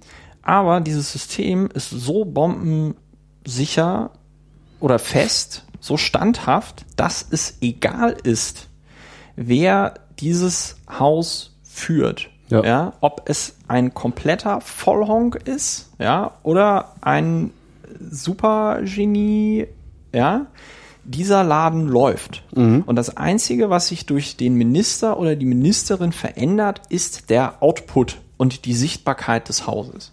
Aber man darf sich ein Ministerium nicht also man darf es sich nicht vorstellen, hier wie bei Asterix und Obelix, so mit Passierschein 39b und so. Und man darf es sich aber auch nicht vorstellen wie jetzt ein Start-up oder eine Firma, sondern ähm, das hat ja einen Grund, warum die dann irgendwie Regierungsdirektor und, und Regierungsdirektorin und so weiter und so fort ähm, ähm, heißen. Ja, das ist ein System, das sich irgendwie aus diesem preußischen Militarismus äh, ableitet. Und das kann man scheiße finden. Aber es führt dazu, dass der Laden funktioniert. Und Na, es führt halt vor allen Dingen, dass ich merke das ja immer beim öffentlich-rechtlichen Rundfunk, der letztendlich auch funktioniert wie eine Behörde, auch Ja. äh, reichlich hierarchisch, auch wenn er in den einzelnen Organisationseinheiten sehr Ja. schlagkräftig teilweise ist. Du hast halt, also einerseits bremst dieses behördenartige Innovation, wie du schon sagtest, andererseits hast du aber auch ähm, einen garantierten Output für einen garantierten Input. Ja. Und das ist ähm, sehr, sehr viel wert. Also Ja. du weißt ganz genau, ich, okay, ich kann nicht einfach zum Saturn fahren und eine neue Festplatte kaufen, weil die Festplatte voll ist, Ja. sondern ich muss das über den Einkauf abwickeln. Ja. Aber ich weiß dann halt auch immer, ich krieg halt die Festplatte und ich muss niemandem in den Arsch kriechen, um das Ja. Geld für die Festplatte zu kriegen, sondern Ja. ich weiß, unter welchen Bedingungen ich die bekomme. der, der, äh, und, und das ist halt, und das ist halt der Punkt. Ähm, und ne, in der ideellen Welt, die nichts mit der Realität Mhm, zu tun hat, wäre es ja auch wünschen, wünschenswert, dass du irgendwie sagst, okay, äh, du kannst jetzt irgendjemanden von der Straße nehmen, äh, ihn äh, als Wirtschaftsministerin äh, vereidigen und ähm, ab geht er der Peter. So. Und das ist theoretisch möglich. Mhm. Ja. So. Äh, die kotzen dann möglicherweise alle im Strahl, ja, aber ähm, der Laden läuft. So. Mhm. Und ähm, deswegen bin ich da immer sehr vorsichtig bei diesem Vorwurf, ja, die Ministerin oder der Minister ähm, hat ja nie in dem Bereich. Ja, das ist halt jetzt- albern, So, ne? Das ist halt albern. Du musst halt Philipp nicht, Rösler ist selber Arzt, darum ist er guter Gesundheitsminister, ist halt Schwachsinn. ja, Also, so, oder, oder Ursula von der Leyen hat 12.000 Kinder gekriegt und ist deswegen eine gute Familienministerin. Ja, das ist Quatsch. Also, äh, ja, das so. Ähm, aber der Punkt ist tatsächlich, ähm, es, es, es schadet natürlich nicht, aber worum es geht, ist, dass du da blickige Leute hast. So, dass du da blickige Leute hast, die in der Lage sind, eine Situation äh, äh, zu erkennen und dann halt auch äh, darauf ordentlich zu reagieren, die in der Lage sind, äh, das eigene Haus zu aktivieren und zu motivieren, ja, und da quasi die Ressourcen äh, abzugreifen und nutzbar zu machen. Und das ist natürlich auch immer ein Spagat, weil du da natürlich lauter Leute sitzen hast die sagen, jo, ich arbeite jetzt hier seit 20 Jahren, ich habe schon viele Minister gehen, äh, kommen und gehen irgendwie. Mir doch egal, Ich- wer ist- unter mir genau, Minister ist. Mir doch egal, wer unter mir Minister ist. So und und die Leute, mit denen muss ja auch irgendwie zurechtkommen. Mhm. So und ähm, Das heißt, ich bin da immer ein bisschen ähm, vorsichtig, was dann da die Verurteilung solcher Menschen angeht. Mhm bekloppt wird's natürlich bei, dann auch bei diesem Proport, also als jetzt Friedrich zurückgetreten ist und dann es hieß, ja, es muss ein Franke sein oder so, ja, ja. wo ich dann auch so sag, so, ja, gut, äh, ähm, das, da muss sich dann aber eine Partei für rechtfertigen, nach welchen Kriterien sie das ähm, auswählt. Ja, äh, ich weiß auch gar nicht, warum ich jetzt so ins äh, Schwadronieren komme und versuche, so den Berufsstand des Politikers äh, so zu verteidigen. Ich glaube möglicherweise, weil du selber einer bist. Ja, möglicherweise, weil ich einer bin und mir nochmal so durch den in den letzten Wochen ähm, nochmal aufgefallen ist. Äh, es ist meiner Meinung nach tatsächlich ein Problem, dass Politik äh, kein Ausbildungsberuf ist. Ähm, und es ist aber auch verständlich, warum Politik kein Ausbildungsberuf ist.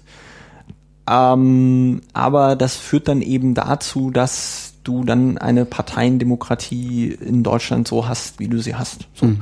Und du hast dann halt so eine äh, Partei wie die CDU, die macht das halt sehr ähm, äh, wie ein Ausbildungsberuf mit, mit Schülerunion und Junge Union und da geht's dann ja so los. Ne? Mhm. Und dann hast du auf dem der anderen Seite das Extrem, jetzt sag ich mal, Piratenpartei, die also überhaupt keine Strukturen und, und, und, und innerparteiliche Wissensvermittlung haben und so. Und ähm, um vielleicht auch vielleicht auch äh, ungeeignete Kandidaten zum richtigen Zeitpunkt schon mal vorzufiltrieren. Das ist ja auch so ein Problem. Ja, ist, äh, ja, es geht, es geht einfach, es geht einfach, ähm, es geht einfach darum, äh, wirklich ja, es ist, also wie gesagt, das ist eine Krux. Also die Frage ist, willst du, willst du ein Parlament von, von Technokraten und Experten oder willst du ein Parlament mit Leuten eben sitzen, die aus dem, aus dem, aus dem Bauch heraus entscheiden? Ähm, ich bin mir da selber noch nicht so einig, weil beides hat halt so seinen, seinen Charme. Also ich glaube, es braucht auch beides. Also ich glaube, ähm, so sehr ich äh, mich immer über dann Fundis äh, äh, bei den Piraten irgendwie aufrege, ähm, so sehr weiß ich auch, dass es das auch äh, braucht, so im Sinne eines Dualismus. Ja, dass mhm. du auf der einen Seite Macher hast und Macherinnen, die eben sagen, wir wollen jetzt mal was tun und auf der anderen Seite auch Bedenkenträger hast, die sagen, ja, Moment, jetzt ähm, lass uns da doch mal drüber nachdenken. Du musst halt einen ordentlichen Ausgleich finden. Also wenn du, wenn du nur Leute hast, die Sachen umsetzen, äh, dann hängst du ganz viele ab. Wenn du nur Leute hast, die äh, immer Bedenken tragen, dann ähm, hebt sich so eine Partei dann irgendwann auch im Bruch und äh, kommt dann da nicht mehr, nicht mehr, nicht mehr raus. Ja, ich bin gespannt, was das mit der Kandidatur, was das mit der Kandidatur wird und ob die mich wählen oder nicht. Ich kann das, wie gesagt, überhaupt nicht ähm, abschätzen. Wir werden sehen. Wir werden sehen. Ich danke dir, Christopher. Ich